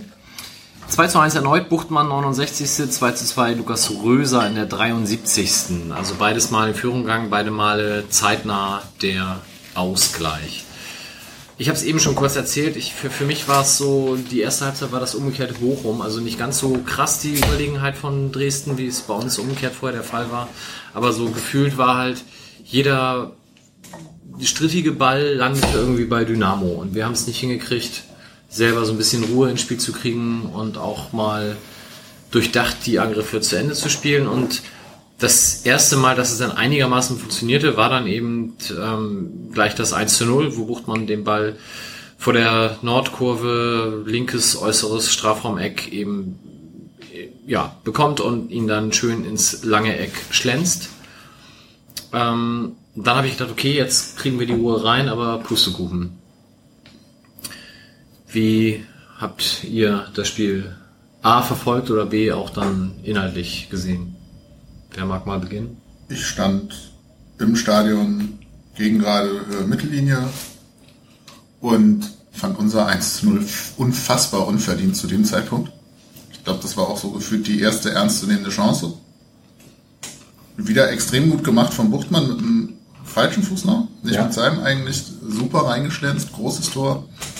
Aber bis dahin waren sowohl die Abstände zwischen der Abwehr und dem Mittelfeld als auch die Abstände zwischen Mittelfeld und Sturm irgendwie völlig out of order. Ich habe keine Ahnung, was da passiert ist. Wir standen von allem zu weit weg die ganze Zeit. Ähm, kamen Pässe nicht an. Dresden stand ziemlich präzise da, wo sie hätten stehen müssen und irgendwie war so diese, diese Schnittstellen zwischen den Mannschaftsteilen haben komplett versagt bis, bis zum Tor. Danach wurde es dann so ein bisschen besser. Dann fiel das Tor für Dresden, dann wurde es wieder ein bisschen schlechter und dann war Pause. Was ich sehr positiv wahrgenommen habe, ist, dass sich nach der Pause da was verändert hat. Sprich, es wurde nicht nur wahrgenommen, sondern es wurde auf Trainerseite und dann offenbar auch von der Mannschaft drauf reagiert. Wurde umgestellt, wir standen wesentlich kompakter, die Probleme über Außen, die wir in der ersten Hälfte extrem hatten, weil Dresden, glaube ich, alle Angriffe über Außen kamen ähm, wurden abgestellt, weitgehend. Baller war irgendwie dichter dran. Die beiden Mittelfeldleute auf den Außen, ich weiß jetzt gerade gar nicht, wer da gespielt hat. Maledali und Sobota. Sobota ne? ja. ähm, waren einen Ticken weiter hinten. Also es sah alles viel, viel besser aus. Dann waren wir eigentlich, fand ich auch langsam im Spiel, waren ein bisschen besser, waren das 2-1. Das fand ich dann auch nicht mehr so unverdient. Und dann macht Dresden halt diesen ärmeligen Ausgleich. Naja, eigentlich machen wir ja das 3-1 ja. durch Alagui, was dann eben nicht zählt. Und ich glaube, wenn man das im Fernsehen nochmal sieht, also A war es unheimlich knapp und kaum zu entscheiden, selbst mit Standbild nicht. Und B ist es dann halt im Zweifel vom Assistenten richtig gesehen. Und ich glaube, es war auch wahrscheinlich eher ein Millimeter Abseits, als dass es gleiche Höhe war. Aber da kann man trefflich drüber streiten. Aber als du gesagt hast, mit der Halbzeit verändert sich was, hat Tim eifrig genickt. Hm, wir, ja, wir haben nicht gewechselt, also es wurde umgestellt. Das ist korrekt, es wurde umgestellt. Was, was mir noch aufgefallen ist, und das, also das, ähm, vor dem 1-0, ich meine, da knapp davor gab es einen Ballverlust, aber die Minute davor hatten wir, glaube ich, einen Ballbesitz, der lief auch, also größtenteils in Dresdens Hälfte, bestimmt 20 Pässe in Folge gespielt, über Nerik und Sobota und es lief total flüssig und da habe ich gedacht, Mann, was ist denn hier los? Aber also das war auch nur diese, diese halbe Minute oder so, wo die irgendwie 20 Pässe gespielt haben, die auch angekommen sind. Und äh, das wollte ich mal erwähnen, weil 20 Pässe in Reihe, die ankommen, das äh, gibt's glaube ich eher seltener bei uns. Hast du die gezählt oder ist das so ein Nein, ich habe sie nicht gezählt. Es waren, es waren mindestens 20. Ich hab, war geneigt 200 zu sagen, aber wahrscheinlich waren es 12 oder so. Aber also im Spiel angekommene Pässe bei uns 298. Und wie viele zwischen der 17. und das der 18. Das ist leider in der Kicker-Seite nicht ersichtlich. Alle in Folge. genau, aber ähm, du hast recht, es wurde umgestellt. Und zwar ähm, wurde vorher mit einem, also in der ersten Halbzeit mit einem 4-4-2 verteidigt, klassisch, zwei Ketten, also zwei Viererketten, davor zwei Stürmer. Und ähm, dadurch konnte Dresden, das war vor allem der Benatelli, da habe ich meine, meine Bezugsgruppe im Stadion, habe ich sie gefragt, wer ist der Achter von Dresden? Der hat ähm, sich immer wieder aus dem Mittelfeld zurückfallen lassen und ähm, da die Bälle aufgenommen. Und ich glaube, Konrad heißt der zweite Sechser da bei Dresden, der viel, äh, der auch viel gemacht hat und der eben, die haben sich beide zwischen den zwischen den Ketten bewegt, also zwischen der Zweierkette im Sturm mit Alagi und Boadus und eben der Viererkette im Mittelfeld. Dazwischen haben die sich bewegt, konnten sich im Grunde frei bewegen da, haben ähm, das Ganze ähm, haben das äh, haben die Defensivorganisation von St. Pauli dann auch gern mal auf eine Seite gelockt und dann versucht das Ganze mit Diagonalbällen auszuhebeln, weil sie eben auch die, äh, die Zeit und den Raum dafür hatten, um überhaupt so entspannt mal, also verhältnismäßig entspannt mal zu gucken, um Diagonalbälle zu spielen. Das hat wahnsinnig gut funktioniert. Und äh, einer der Knackpunkte bei uns, das war auch in der letzten Saison schon so, ist, wenn der Ball hinten am Außenverteidiger, also bei unserem Außenverteidiger auf den Außen ist das eins gegen eins. Das funktioniert, also das ist relativ erfolgsversprechend für, für gegnerische Mannschaften. Und äh, dann wurde in der zweiten Halbzeit, uiuiui. Wenn wir hier zusammenzucken, das ist das Gewitter draußen, was jetzt gerade Hamburg erreicht. Wir gucken immer noch auf den Dom, der auch noch steht, aber ich glaube, da sind die, die, Lichter alle schon aus. Ne? Ja. Ich glaube, da wird gerade evakuiert. Na gut, also Benatelli, wenn ich das noch kurz ergänzen darf, Dortmunder Schule. Der ist auch aus der hab ich dann auch Nachwuchs, also den habe ich schon ein paar Jahre auf dem Zettel, aber. Ist das der, ist der verwandt mit, hieß er Frank, Frank Benatelli? Bochum? Ach, Bochum, 80er Jahre, das gleiche Stadion? Das könnte sein, also würde ich jetzt nicht, müsste ich mal googeln, weiß ich gerade nicht. Also ich weiß nur Dortmunder Jugend und dann ist er, glaube ich, in Erfurt gewesen. Na, egal. Also auf jeden Fall, ja, der hat mir auch der hat auch vor, vom, vom 1-1 äh, vom 1 -1 hat er eine klasse Einzelaktion gehabt. Da war er dann wieder relativ weit vorne. Ähm, genau, aber diese Schaltkreise von eben den Konrad und den Benatelli, die galt ist, oder die waren irgendwie, die konnten schalten und walten, wie sie wollten in der ersten Halbzeit. In der zweiten Halbzeit hat es dann eine Umstellung gegeben, die super prägnant war, wo ich mich, ich stand auch für Mittellinie gegen gerade, habe mich total gefreut, dass man das so deutlich sehen konnte. Da wurde dann von eben diesen 4-4-2 mit zwei Viererketten wurde umgestellt auf ein 4-3-3. Und da ist dann Buchtmann zwischen die beiden Stürmer gerückt und hat eben in ähm, die Schaltkreise da von den, von den defensiven Mittelfeldspielern hat er direkt gestört. Und es gab zwei Situationen von Mölle-Dali in der zweiten Halbzeit, wo eben Benatelli den Ball genau da verliert, wo er den vorher in der ersten Halbzeit aufnehmen konnte. Die, äh, ich glaube, einmal wurde, äh, haben natürlich beide nicht zu Toren geführt, aber ähm, zu zwei relativ großen Chancen. Also das hat da auch tatsächlich, diese Umstellung hat auch tatsächlich sehr gut funktioniert fand ich sehr beeindruckend. Ähm, dann diese Druckphase, die wir hatten Anfang zweiter Halbzeit, das haben wir auch letzte Saison schon viel gesehen in der Rückrunde, dass gerade da wir aus der Kabine kommen und dann erstmal die ersten 15, 20 Minuten richtig Vollgas geben. Und ähm, hat diesmal auch funktioniert. Ich fand auch, das 2-1 haben wir uns absolut verdient. Wir kommen, ich sehe aber auch, wir kommen glücklich mit dem 1-1 in die Pause rein, so, aber das, das Tor in der zweiten Halbzeit, das haben wir uns richtig verdient und naja, wie du mir, so ich dir mäßig, ja. gab's dann auf Postwenden das 2-2. Ich habe gerade in der Zwischenzeit geschaut, tatsächlich, Rico Benatelli ist von klein auf beim VfL Bochum gewesen, wo auch schon sein Vater Frank Benatelli als Profifußballer tätig war. Guck mal. Haben wir das auch jetzt geklärt. Ja, ähm, der Ausgleich wurde vom Kicker abgestraft bei Himmelmann mit einer 5, weil er den Ball da halt nicht festhält. Ähm, können wir beiden Torhüter uns ja nochmal unterhalten, Sven. Also Torwartfehler ja, aber fände ich jetzt nicht so dramatisch. Ich meine, der kann aus der Distanz auch schon mal prallen lassen werden, oder nicht? Genau, passiert, ne? Passiert. Hält, hält er neunmal fest, einmal nicht. Wahrscheinlich hält er sogar 19 Mal fest und ja. einmal nicht. Aber sowas passiert. Aber ich finde tatsächlich auch, dass er war vorher auch in der ersten Halbzeit ein paar Mal mit dem Fuß merkwürdig unterwegs, mhm. weil er im Strafraum mal zu weit vorgelegt. Wirkte so ein bisschen, also ein bisschen fehlt, glaube ich, die Spielpraxis dann doch noch. War mein Eindruck. Mag aber sein. Wer ist das aber dann ein Gedankengang, den ich nach dem Spiel hatte, mit Bezug auf das Paderborn-Spiel und die Ansage vom Trainer, dass in Paderborn Philipp Herwagen spielt, weil es so eng sei und die Pokalspiele macht dann halt Herwagen oder das eine. Ich habe mich gefragt, was macht das mit Himmelmann? Du hast irgendwie zwei Spiele, bist endlich wieder im Tor, dann machst du im zweiten Spiel einen Fehler, der auch öffentlich diskutiert wird, wo auch Jansen zu gefragt wird auf der Pressekonferenz. Der sagt naja, wir machen alle Fehler, aber das ist jetzt irgendwie kein Grund. Und dann steht im nächsten Spiel der andere Torwart im Kasten. Unabhängig davon, ob das so oder so passiert wäre und ob es nur dieses Pokalspiel ist, habe ich mich gefragt, ist das psychologisch so clever, jetzt quasi Himmelmann dann für, wenn auch nur für ein Spiel rauszunehmen? In, in der Abfolge spielentscheidender Fehler, möglicherweise? Ich finde das, ich finde das auf jeden Fall extrem unglücklich, muss ich sagen, weil was wäre denn auch passiert, wenn jetzt Herwagen, ich meine, Herwagen hat gut gehalten, da kommen wir auch gleich noch zu dem Spiel, aber was wäre passiert, wenn er uns da wirklich mit einer glatten Eins den Arsch gerettet hätte? Du hättest jetzt hier eine riesen Torwartdiskussion und im Prinzip ja, also dann wird's richtig schwierig. Also die Baustelle ist ja irgendwie schon so ein bisschen geöffnet und ähm, von daher halte halt ich das nicht für glücklich. Und dann kommt noch der, der Faktor mit der Spielpraxis dazu. Er war dann auch wirklich lange raus. Also ich finde das jetzt die, die kleine Baustelle noch unnötig vergrößert auf jeden Fall. Also ich hätte persönlich Herwagen viel lieber im Tor gesehen als Himmelmann.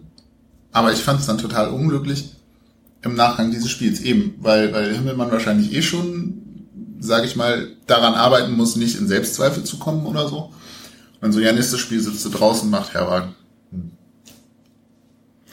Man weiß natürlich nicht, wie das vorher schon besprochen wurde, also vor der Saison schon klar war. Ich würde gern auf den, auf den eigentlichen Torwartfehler zurückkommen, weil ich fand das, was, was Himmelmann dazu gesagt hat, das fand ich eigentlich relativ logisch. Da kommt ein strammer Ball irgendwie von außen quer.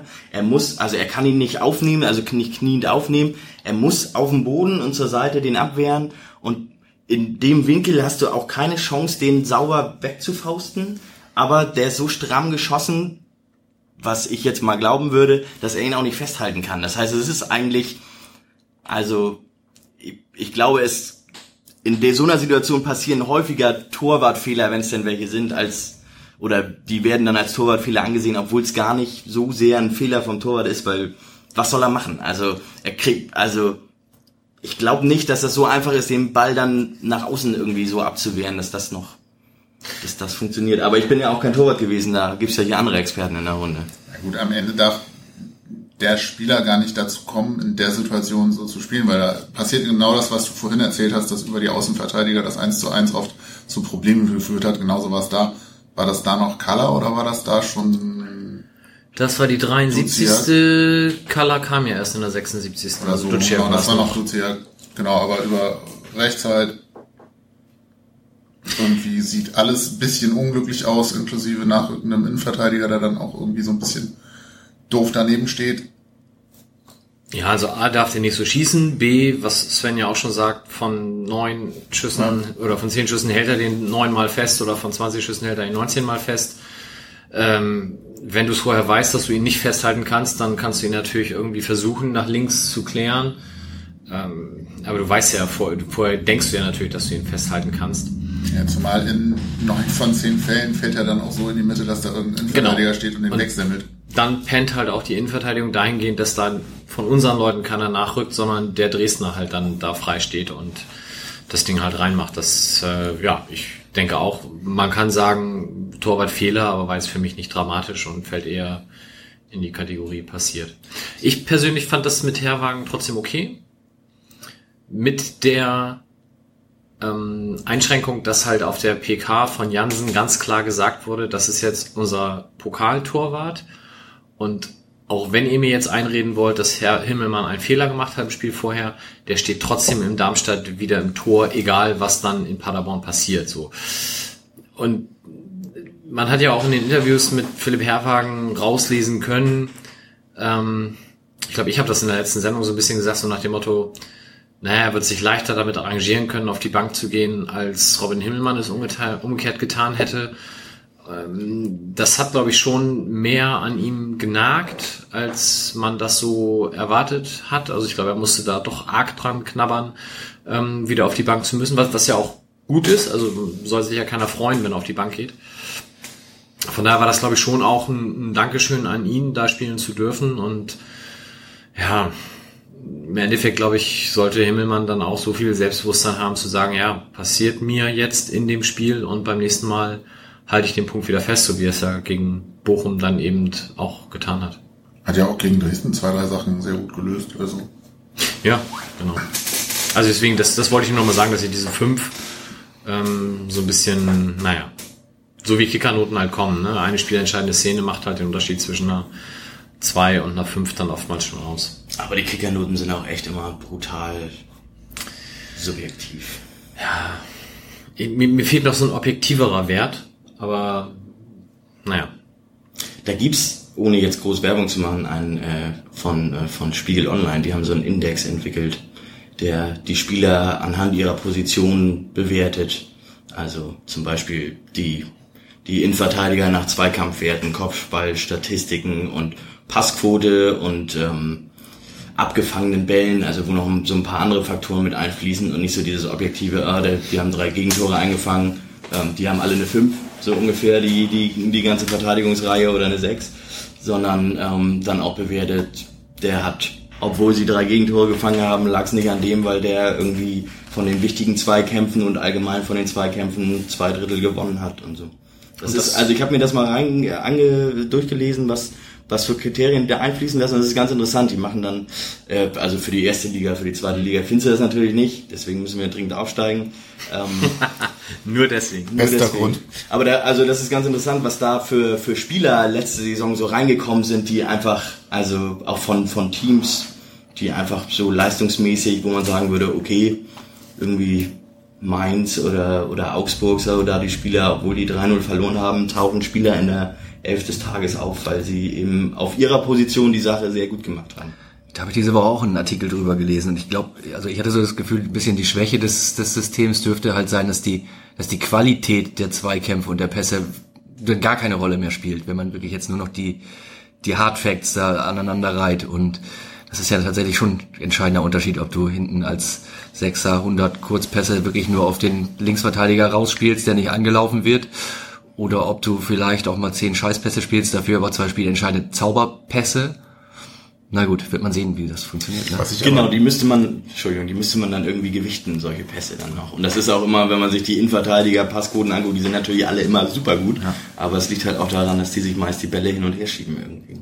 Was mir in so Bewertungen immer fehlt, ist das Verhalten bei Ballbesitz Gegner. Sprich, die Nutzung und Zustellung von Räumen, weil du das halt nicht an, an den gemessenen Aktionen siehst, weil halt der Ball gerade unter Umständen nicht mal in der Nähe ist, aber wenn du eben den Raum so abstellst, dass die Pässe an zwei gegnerische Spieler schlicht nicht mehr möglich sind und dich so bewegst, dass die Gegner da eben teilweise ja ein Viertel des Spielfelds dann einfach nicht mehr nutzen können, ist das unfassbar viel wert, findet aber in so einer Statistik nicht statt. Und das ist was, was ich ganz oft auch im Stadion um mich rum mitkriege, dass das überhaupt keine Komponente ist in irgendeiner Bewertung, sondern es ist einfach nur so Giran.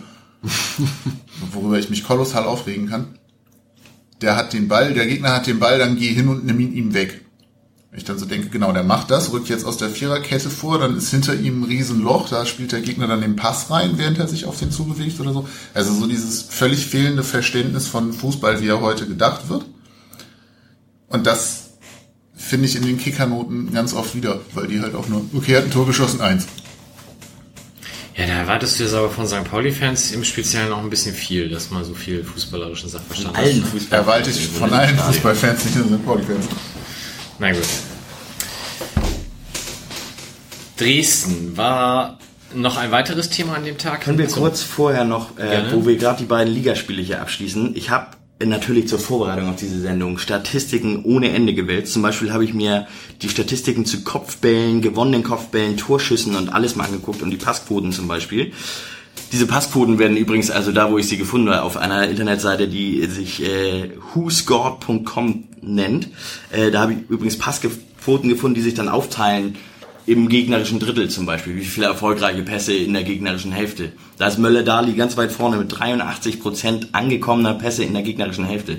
Das ist, glaube ich, ein Wert, der echt seinesgleichen sucht, so in der zweiten Liga, ist schon enorm. Und das ist dann eben, ne, es ist häufig läuft dann ja einer zurück auf den Innenverteidiger, lässt den Ball einmal prallen, na, dann kriegt er irgendwie einen guten Wert für seine Passquote, aber passiert ist im Grunde nichts. So. Und was da aber ganz interessant ist, sind zum einen, auf was ich erzählen wollte, sind die Torschüsse, die gezeigt sind. Und zwar hatten wir ja vorhin das Thema auch Alagi Buadus, das neue Supersturm-Duo, wo noch nicht viel passiert ist. Das liegt, glaube ich, auch an dem System. Sie haben nämlich beide erst in den beiden Spielen zusammen sechs Torschüsse abgegeben, während Buchtmann alleine sieben Torschüsse abgegeben hat, äh, Mölle Dali fünf und Sobotta vier. Also die drei offensiveren Parts im Mittelfeld geben zu, also haben alle einzeln mehr Torschüsse abgegeben als Sobota und äh, als Sobota sage ich schon, als Alagi und Buadus, was eben zeigt, dass ähm, die Rolle von Buadus und Alagi momentan auch darin besteht, einfach die die letzte Kette, also die gegnerische letzte Kette, die Abwehrreihe, die einfach festzusetzen, dass die nicht rausrücken können für die Nachrücker, die aus dem Mittelfeld mit reinstoßen in die in die Spitze, also eben die Räume sozusagen freimachen für für, ähm, für Buchtmann zum Beispiel.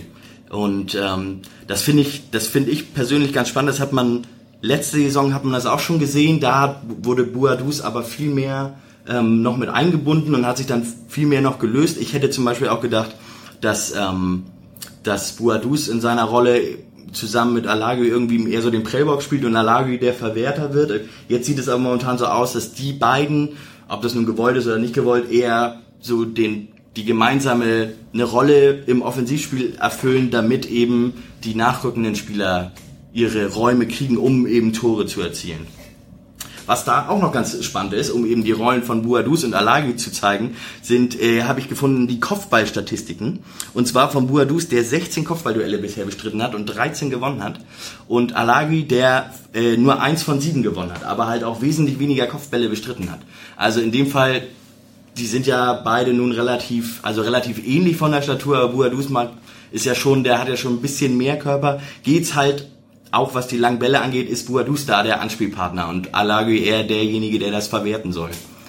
Und äh, genau, aber gerade diese Torschussstatistik, als ich das jetzt gelesen habe, das fand ich irgendwie ganz spannend, weil es eben zeigt, dass ähm, es fast anscheinend wichtiger ist, die Nachrücker in Szene zu setzen als die Stürmer selbst. Also dass die Stürmer sozusagen in dem Fall gar nicht so sehr fürs Tore erzielen verantwortlich sind, woran sie ja immer gemessen werden, sondern dafür verantwortlich sind, dass sie eben Spieler fixieren, zwei oder bei Dreierketten dann drei Innenverteidiger und im Zweifel auch noch die Außenverteidiger, um eben Räume zu schaffen für die nachrückenden Spieler. Sehr schönes Beispiel für diese Position ist für mich im Übrigen immer noch Lennart T., der ganz oft kritisiert wurde, weil er nicht zum Abschluss kam, was aber aus der Beobachtung ganz oft auch scheinbar nicht seine Rolle war oder sein Job, sondern eben Räume schaffen, Bälle festmachen und dann weiterverarbeiten. Aber ja. Stürmer müssen ja Tore schießen. Nee. Wieder die Diskussion mit 90er Jahre Fußballverständnis, aber nun. Ich bin viel überraschter noch von den beiden anderen Kopfballwerten, die du dir aufgeschrieben hast. Ja, Hornschuhe 8 von 9 gewonnen und so bin ich 9 von 15. Hätte ich jetzt so prozentual bei, bei Sobich den höheren Wert erwartet. Aber Hornschuh spielt auch, also die ersten beiden Spiele hat er echt bombenmäßig gespielt. Also da war auch nicht, also da war auch jetzt nicht das Thema, dass ich gedacht hätte, oh, Ziereis, wann wird denn der wieder fit? Oder Schopenhauer, was, was ist eigentlich mit dem und so, sondern also Hornschuh hat, der hat sich da echt festgesetzt. Also ich glaube, da wird auch so schnell, wenn der nicht verletzt ist, keine Änderung geben.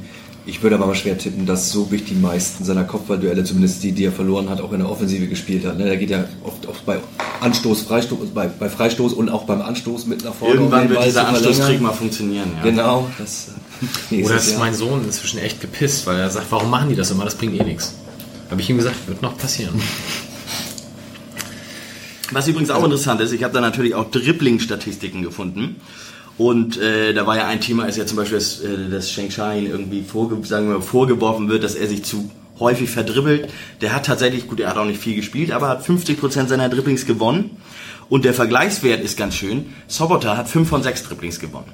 Also der ist da anscheinend wesentlich effektiver. Wobei jetzt, also 4 bzw. 6 Dribblings sind jetzt nicht ja. so der Bombenwert. Was aber auch interessant ist, vor allem aufgrund seiner Position in dem Spiel, Kalla hat nur ein Drittel seiner Dribblings gewonnen, nämlich nur zwei von sechs. Und das ist gerade in der Position, auf der er spielt, ist das enorm gefährlich. Wobei äh, Sobotta seine Dribblings auch weiter vom Gegenspieler weg vollführt.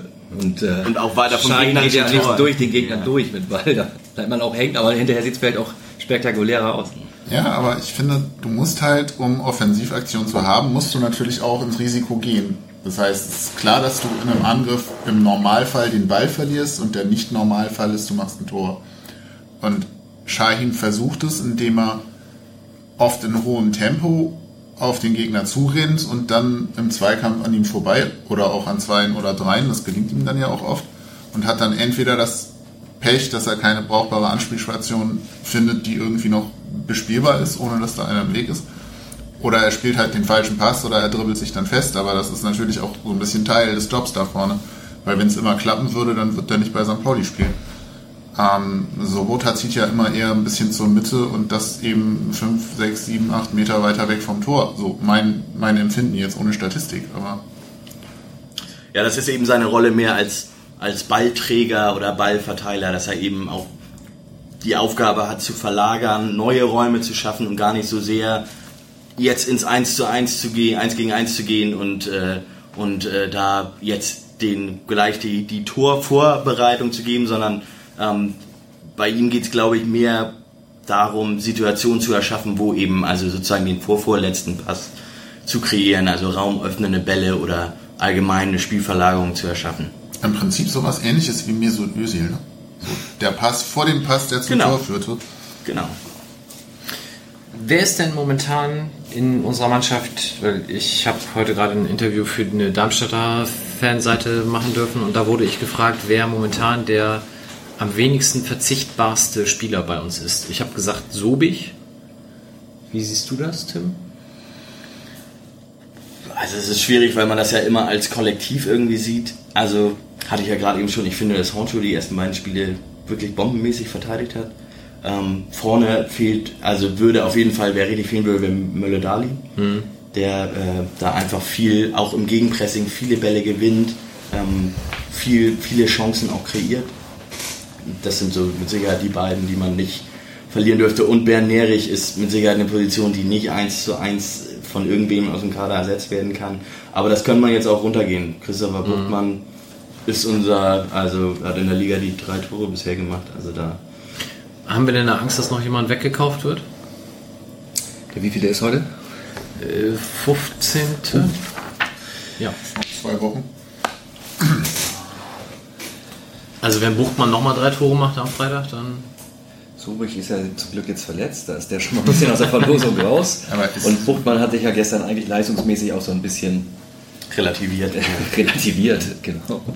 Ja, wobei, ich dachte gerade, als du davon sprachst, welcher Spieler der wichtigste ist oder der auf wen man am wenigsten verzichten kann, gestern hat man eine Weile so ein bisschen gesehen, was passiert, wenn wir auf Buchtmann verzichten müssen. Das ist jetzt nicht böse gemeint, aber ich fand er teilweise sehr neben sich gestanden auf dem Platz. Und dann war da vorne halt schon eher Vakuum, beziehungsweise sehr viele Pässe, die dann irgendwo ins Nirvana gingen oder nicht angekommen. Aber lag denn Buchtmanns Fehlen gestern in Anführungsstrichen vielleicht auch an der anderen Taktik? Also wir kommen ja zu Paderborn gleich nochmal, aber ist er mit zwei Stürmern einfach in einer anderen Rolle als jetzt mit einem? Er hatte ein bisschen mehr Platz noch. Gefühlt. Gegen Paderborn hatte er mehr Platz, meinst du? Hatte er? kam mir nicht so vor, aber irgendwie auch das erste Spiel. Nee, er hat vor, das, das war das ja mit den beiden Stürmern, die einfach Räume schaffen für die Nachrücker und da bist du als 10 natürlich in der Mitte eröffnen sich natürlich die Räume. Auch wenn du jetzt, so wie gegen Paderborn im 4-1-4-1 spielst, da wird es natürlich enger, weil du halt nur eine Spitze vorne hast und der Innenverteidiger dich auch immer direkt anlaufen kann. Ja, Übrigens da interessant, Paderborn, ich greife mal einmal vor, da, weil wir es gerade mit der Torschusstatistik hatten, da im 4-1-4-1, Buadus einzige Spitze, da haben Buchtmann, äh, Shahin, Litka und Sobota alle weniger, also alle nur einen Torschuss abgegeben oder sogar gar keinen und Buadus fünf Torschüsse. Also da ist die ganze Situation dann umgekehrt, dass eben das Spiel dann auf diesen einen Stürmer zugeschnitten ist, beziehungsweise die, die Torabschlüsse von dem einen Stürmer gemacht werden sollen. Das greife ich jetzt auch vor, aber die Schwäche solcher Statistiken ist ja, wenn man dreimal über den Ball tritt, zählt das nicht als Torschuss. Ne? das wäre Lago wieder auch ganz weit vorne. Nein, das war jetzt gemeint. Ja, okay sportlich, also du hast jetzt ja ganz oft schon irgendwelche Statistiken einfließen lassen. WhoScored.com hast du schon erwähnt. Noch weitere Seiten, die du da dem geneigten Hörer empfehlen möchtest? Ja, also meine, meine Aufzeichnung hier, da sind die Statistiken, die hören auf. Ich habe aber noch andere mitgebracht. Das sind Opta-Statistiken. Also Opta dieser, ja, was ist denn das Kürzel eigentlich dafür? Aber die sind nicht offensi- äh, öffentlich Nee, einsehbar da, da bräuchte man einen Account, der auch ziemlich teuer ist. Deswegen Mhm. war das für mich auch nie eine Option und man muss die natürlich auch irgendwie sauber verwerten können, die Ja. Daten. Da gibt's aber ganz interessante Sachen. Das ist äh, von einem holländischen Blog, 11 Tegen 11. Also ich hoffe, ich habe das jetzt einigermaßen richtig ausgesprochen.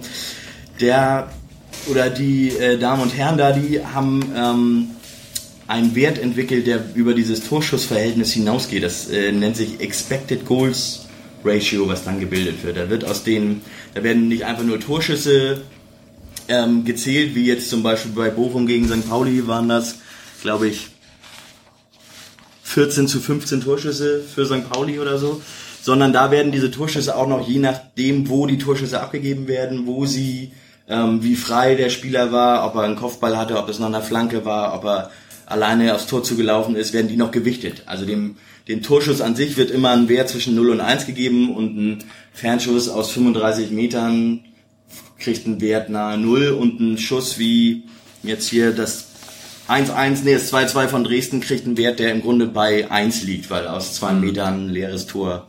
Ähm, genau, das wird dann anhalt statistisch sozusagen die, also die Statistik ähm, verfeinert sich sozusagen selbst, indem halt geschaut wird, aus welchen Situationen fallen Tore und dann wird halt errechnet, wie hoch ist die Wahrscheinlichkeit, dass aus solchen Situationen Tore fallen. So Elfmeter hat dann eine Wahrscheinlichkeit von drei Viertel oder so, dass da also 0,75 kriegt es dann einen Wert von 0,75 und dementsprechend wird da halt eine Wertigkeit reingelegt. Bei St. Pauli gegen Dresden hat äh, Dresden zum Beispiel mit einem Wert von 1,8 zu 0,5 gegen St. Pauli gewonnen. Aber eben weil sie diese Situation zum 2 zu 2 hatten, was ja im Grunde einen Wert von 1,0 hat.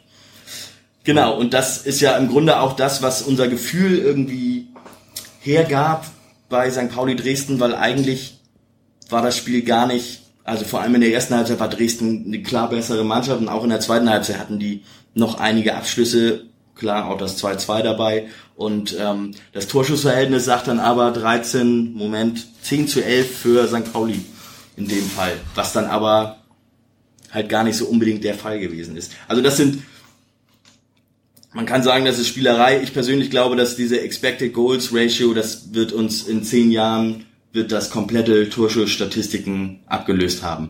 Also da, ähm, da bin ich mir ziemlich sicher, weil das einfach ein Wert ist, der wesentlich genauer dieses Chancenverhältnis angibt.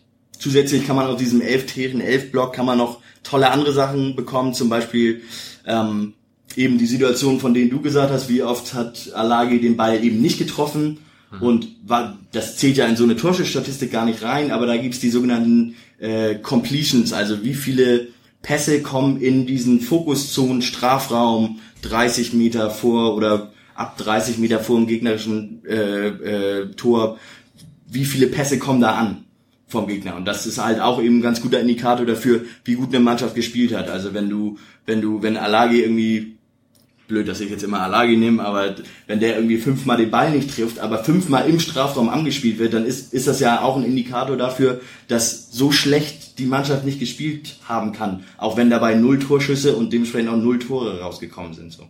Und das sind so Statistiken, die ähm, ja, ich glaube eigentlich dafür verwendet werden, um später in der Saison kann man damit eigentlich ganz gut ähm, ganz gut wetten auf Fußballspiele und eben sagen, okay, man schaut sich an, okay, der Expected Goals, die Expected Goals Ratio von St. Pauli ist so und so hoch. Wie hoch ist sie bei bei Sandhausen? Da ist sie deutlich niedriger. Auch diese diese Pässe in den Fokuszonen sind deutlich äh, sind deutlich weniger bei Sandhausen. Dementsprechend ist die Wahrscheinlichkeit hoch, dass selbst wenn Sandhausen irgendwie aus einer Situation ein Tor macht, was irgendwie ein Kullerball war, der irgendwie aus 35 Metern durch einen Torwartfehler äh, passiert ist und im Hinspiel gehen wir davon aus, St. Pauli verliert 0-1 gegen Sandhausen, ist ja gar nicht so unwahrscheinlich, dass äh, und St. Pauli irgendwie ohne Ende Torchancen haben, aber da kein Tor draus gemacht hat. Selbst dann würde eben diese Statistik immer noch dafür für St. Pauli halt. Ein ganz interessantes Beispiel, was auch auf diesem Blog gezeigt ist, ähm,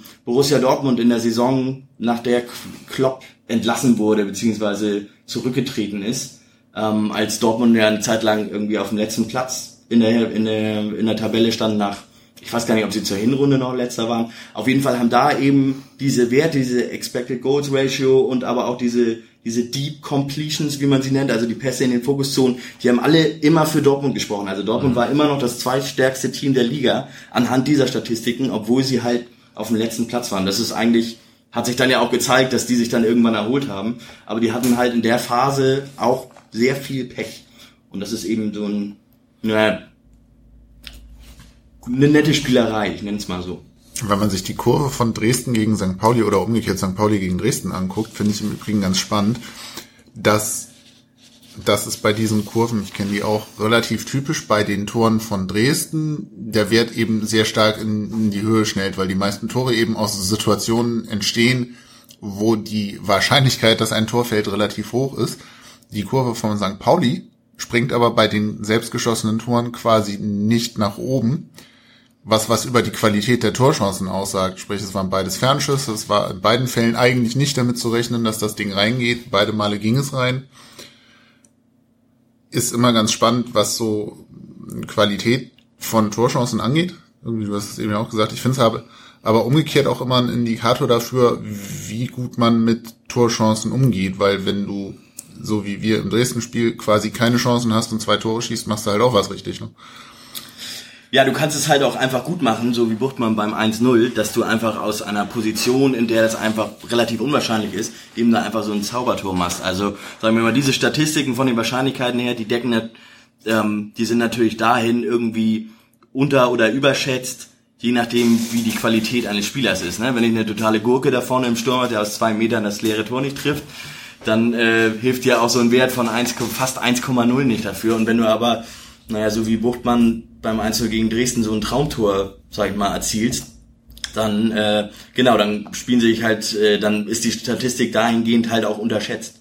Klar, das äh, fühlt sich damit an. Also ich würde mal sagen, je höher die individuelle Qualität der der Spieler ist oder der Stürmer, die dann die Tore erzielen sollen, da müsste das dieses Modell, was da entwickelt wurde, müsste dann auch noch ein bisschen angepasst werden. Also ich würde mal sagen, in der dritten Liga fallen seltener äh, solche Tore als wie in der, in der ersten Liga. Das ist natürlich ganz klar. Was mir gerade noch durch den Kopf geht, Pep Guardiola war es, glaube ich, der seinen Spielern gesagt hatte, schießt nicht außerhalb des Strafraums aufs Tor, weil es verschenkte Bälle sind, weil die Wahrscheinlichkeit aus Fernschüssen Tore zu erzielen unfassbar gering ist. Jetzt gucke ich mir unsere Saison bisher an, alle drei Tore Fernschüsse. Gut, so ein Guardiola muss natürlich auch gucken, was er für Material zur Verfügung hat. Ne? Er ja, hat halt keinen Buchmann in der Mannschaft, ja. da kannst du... Und dann gucke guck ich mir das Paderborn-Spiel an, ich greife jetzt nochmal vor, das 1 zu 0 war auch ein Fernschuss, also hm, ich motz im Stadion immer über Fernschüsse, muss ich mir vielleicht auch mal abgewöhnen.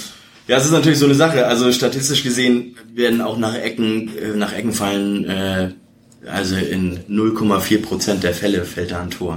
Ach was. Und Aber den Wert treffen wir über die 107 Jahre Vereinsgeschichte gefühlt auch ganz gut. Ja, das denke ich halt auch. Haben wir nicht letzte Saison gemeckert, dass das erste Tor nach 104 Ecken fallen, gefallen ist? Ja. Aber das ist doch dann statistisch ja. über dem Wert. Ja. Wir sind ja Spezialisten. Müssen, müssen da immer oder? meckern. Vollprofis. Ja.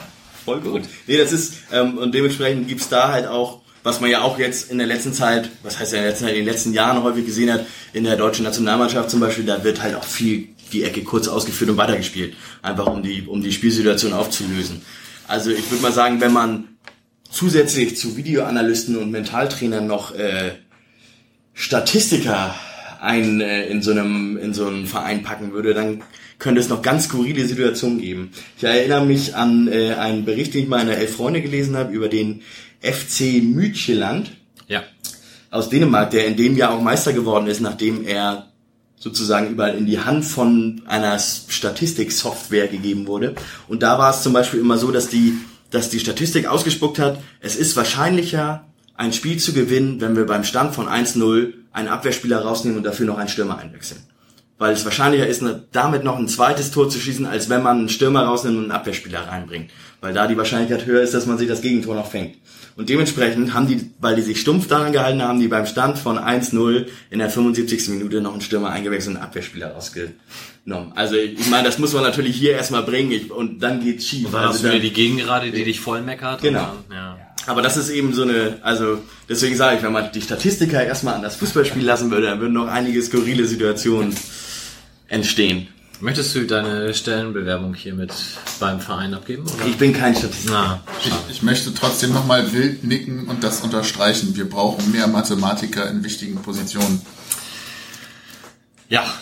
Mir geht ja so ein bisschen die Romantik dabei verloren, aber ähm, wenn ich dann sehe, dass wir das Spiel statistisch laut Expected Goal Ratio gegen Dresden mit 0,5 zu 1,8 verloren haben und jetzt aber in der romantischen realen Welt des Fußballs 2-2 gespielt haben, ist das alles super.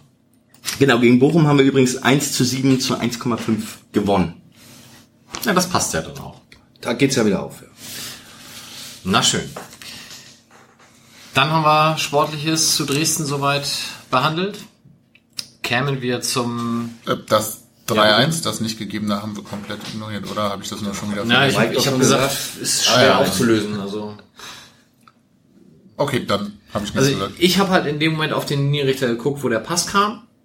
Da ging die Fahne nicht hoch, weil er halt erst gewartet hat, ob wirklich Alawi zum Ball geht, was er ja auch tun soll. So, aber das hat natürlich im Stadion dazu geführt, dass viele sich eben darauf verlassen haben, dass die Fahne auch dann weiterhin nicht hochgeht, was dann eben sehr ärgerlich war. Ich habe mich fast mehr darüber geärgert, dass ich gejubelt habe, als dass dieses Tor nicht gegeben wurde. Ich gucke sonst immer auf den Assistenten, ob er mit der Fahne Richtung Mitte rennt. Ich habe es diesmal nicht gemacht und prompt. Also er Nein. hat die Fahne halt in dem Moment hochgehoben, wo Alagui den Ball berührt hat. Er hätte halt vorher schon zwei, drei Sekunden die Fahne heben können, hat aber noch gewartet. Ja, aber ich gucke eigentlich erst, oder beziehungsweise ich gucke zur Sicherheit eigentlich, wenn das Tor Ach so, schon gefallen ist, okay. um mich zu vergewissern, dass ich sozusagen legitim hochhüpfe, weil ich mich über verschenkten Jubel ziemlich ärgere. Egal. Bei sowas ärgere ich mich ja, also auch in der Situation, da ärgere ich mich ja ganz häufig auch über, über Schiedsrichterassistenten. Ich meine, also, wer hätte denn da sonst an den Ball rangehen sollen? Naja, aber das Problem ist, wenn der Verteidiger stattdessen hingeht, und vielleicht, also nicht, wenn es im Zweikampf passiert, aber wenn der vielleicht deutlich eher dann als Alagui noch dran ist und den Ball irgendwie, keine Ahnung, zur Seite oder nach sogar zur Richtung Torwart verlängert und Alagui ihn dann holt, dann ist es ja eine neue Spielsituation, dann ist es kein Abseits mehr. Also regeltechnisch hat der Assistent das schon richtig gemacht, jubeltechnisch war das natürlich eine 6. Aber Genau. ich finde es eigentlich auch gut, wenn die sich die Zeit lassen, das zu überlegen, was da passiert ist und dann die Fahne heben, weil sonst hast du halt wieder dieses, die Fahne ist oben, bevor irgendwer an den Ball kommt. Genau, aber das ist eine Situation, die es ganz häufig gibt. Im Ja, aber es ist total nervig, weil Alage kann sich im- theoretisch zumindest dazu entscheiden, okay, ich bleibe jetzt mal stehen, weil ist eh abseits. Ja. Wenn er das macht, hat die Fahne da oben nichts zu suchen, ist aber schon seit zwei Sekunden da, ist auch falsch. Also Ja. Könnt ihr jetzt Geschichten aus der Verbandsliga Schleswig-Holstein dazu erzählen, aber lassen wir das. Kommen wir zur Gästeticket-Situation bei dem Spiel. Man kennt das, Dynamo Dresden auswärts, Gästeblock in aller Regel ausverkauft, auch am Millantor, gerade am Millantor. Äh, in der Regel der Fall, es sei denn, Dresden darf mal gar nicht anreisen, dann hatten wir das auch schon mal anders. Bei diesem Spiel, nun war es ein Montagabend, trotzdem die Gästeticketzahl überstieg nicht die 800. Sven, magst du vielleicht noch mal ganz kurz zusammenfassen, wie es dazu kam, was der Verein sich dabei gedacht hat? Also mit der Verein meine ich natürlich Dresden. Nun, der DFB war not amused über den, den Auftritt der Dynamo-Fans am Ende der letzten Saison in Karlsruhe und hatte sich überlegt, so jetzt äh, möchten wir hier Dynamo Dresden auf, in irgendeiner Art und Weise sanktionieren oder dazu bringen, irgendwas an den Verhältnissen zu ändern. Ähm, und äh, hatte dann, ich glaube, als Sanktion stand im Raum Geisterspiel oder zumindest weite Sperrung äh, der der oder große äh, Sperrung großteils der Kurve. Und äh, Dynamo Dresden äh, konnte sich, da sollte sich dann ein Konzept überlegen, ähm, äh, ja, um quasi diese Ideen und Forderungen des DFB nachzukommen, dass die, die Fans besser unter Kontrolle zu halten. Und dann äh, hat der Verein sich ein Vouchersystem überlegt. Das heißt, die Dynamo-Fans äh, mussten sich, müssen sich vor den Auswärtsspielen, das gilt für ja, ich fange erstmal weiter. So nochmal. Die Dynamo, das schneiden wir, ne? ja, natürlich. Die Dynamo-Fans äh, mussten sich einen, einen äh, Voucher kaufen gegen Vorlage des äh, Personalausweises in Dresden vor dem Spiel und äh, hätten dann äh, nach Ankunft hier in Hamburg diesen Voucher nochmal nach äh, wiederholter Abgabe der Personalien gegen eine Eintrittskarte im Stadion tauschen müssen. Das ist jetzt überraschenderweise nicht so auf Gegenliebe gestoßen bei den Dynamo-Fans. Das heißt, es wurden im Vorverkauf, glaube ich, tatsächlich 600 Tickets nur verkauft. Ähm, es war auch ganz schnell klar, dass die Fanszene äh, nicht kommen würde, nicht anreisen würde. Oder zumindest nicht das Stadion besuchen würde. Und letztendlich war es auch so, dass dann hier am, äh, am Spieltag selber auch nur 500 dieser Vouchers eingetauscht wurden. Das heißt, dass 20 Prozent auch nochmal zusätzlich äh, zu Hause geblieben sind. Äh, das Ganze musste von Dynamo hier vor Ort umgesetzt werden. Das heißt, sie mussten eigene Ticketbuden ankarren, aufstellen, mit Personal bestücken, haben auch ihren eigenen Ordnungsdienst mitgebracht. Ähm, was dann alles vor Ort ja relativ reibungslos geklappt hat, weil war ja eh keiner da, wie nicht anders zu erwarten.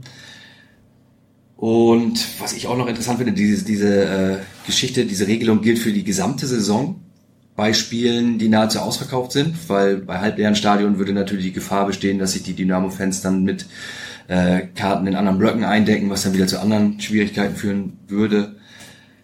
Ja, finde ich eine sehr problematische Herangehensweise. Also ich denke, das ist absolut nicht die Lösung.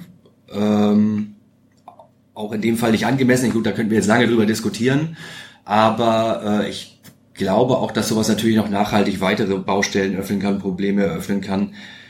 Ich war eigentlich tatsächlich sehr überrascht, dass die, dass die Dynamo-Fanszene äh, bei dieser ersten, bei dem ersten Voucher-Spiel komplett geschlossen zu Hause geblieben ist. Das war wohl dem Montagstermin geschuldet. Mhm. Aber ich könnte mir durchaus denken, dass äh, zukünftig die Szene trotzdem geschlossen anreist.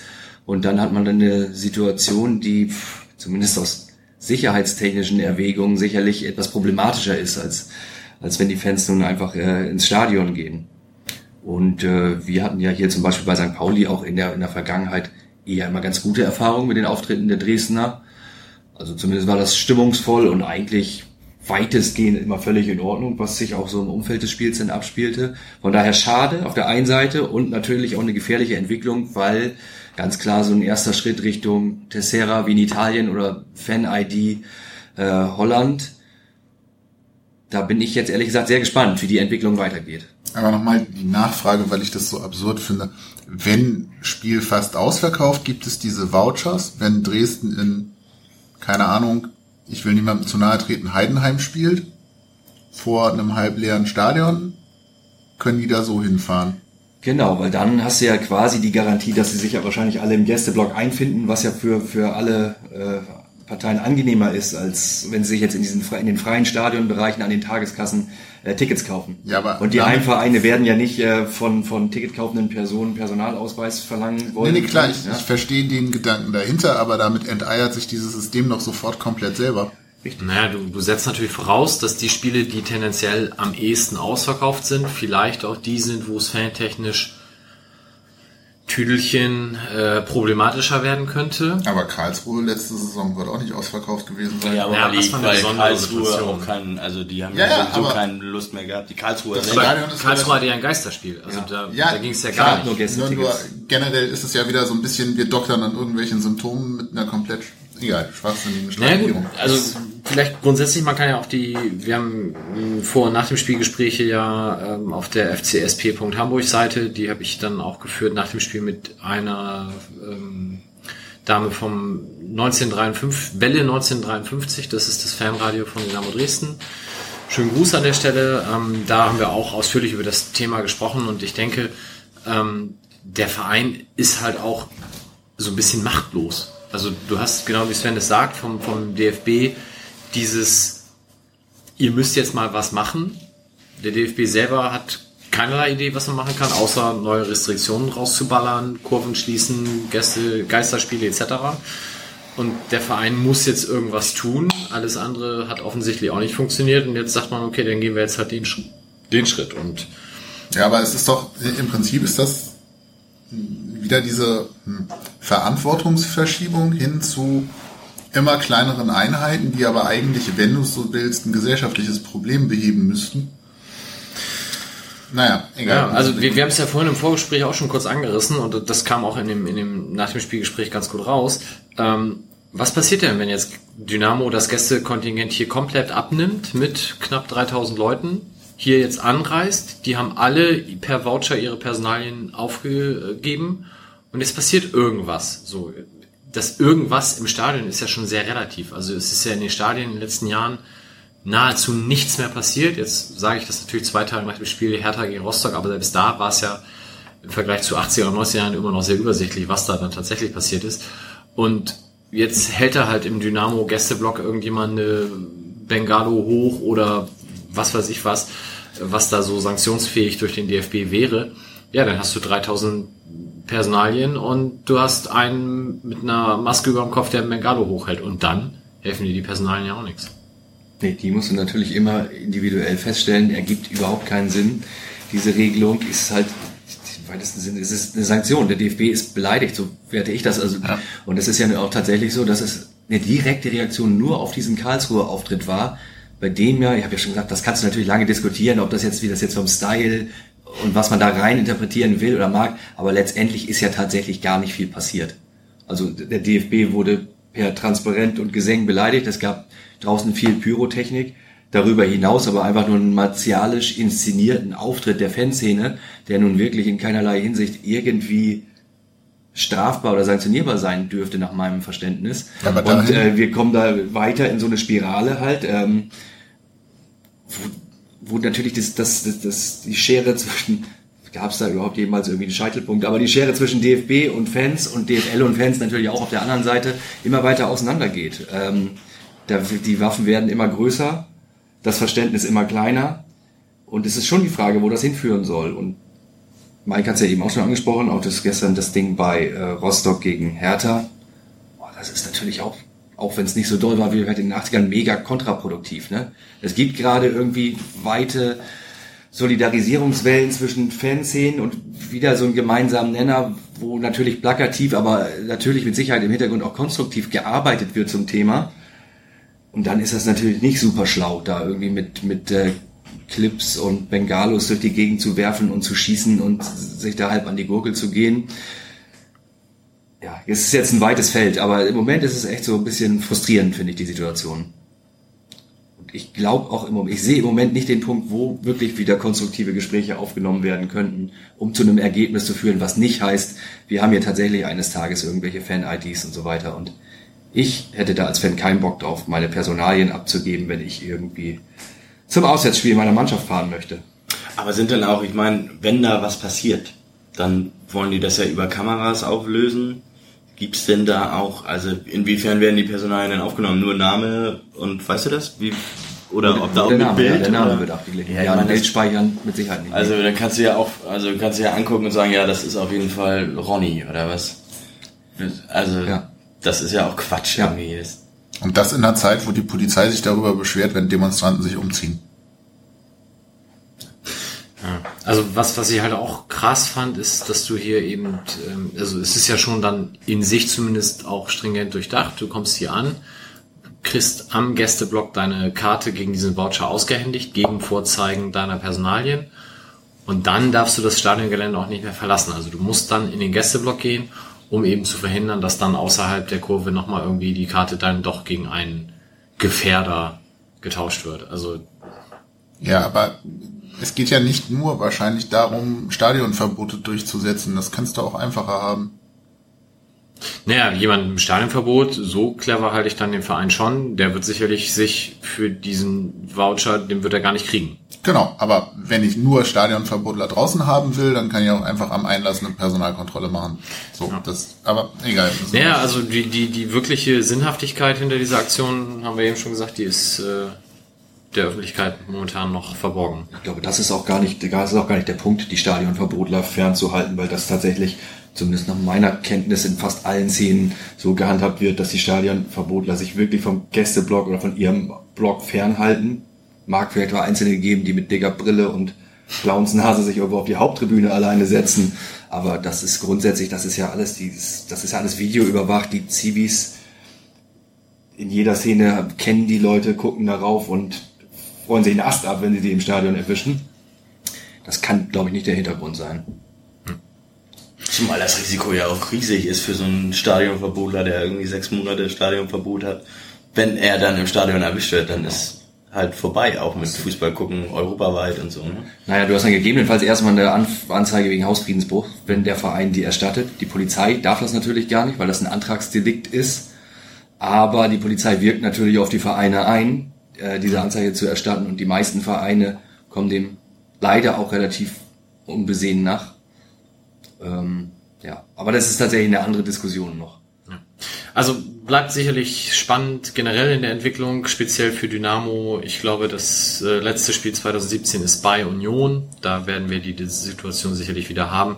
Die anderen Spiele zwischendurch sind, glaube ich, eher so, dass es oftmals nicht in diesen ausverkauften Bereich geht oder der Termin so unglücklich ist, dass sich das nicht ergibt. Aber das werden wir dann verfolgen. Ansonsten aus St. Pauli-Fansicht an dem Tag war Flora bleibt Aktionstag. Es gab diverse Tapeten, ähm, Banner, sonst was zu dem Thema.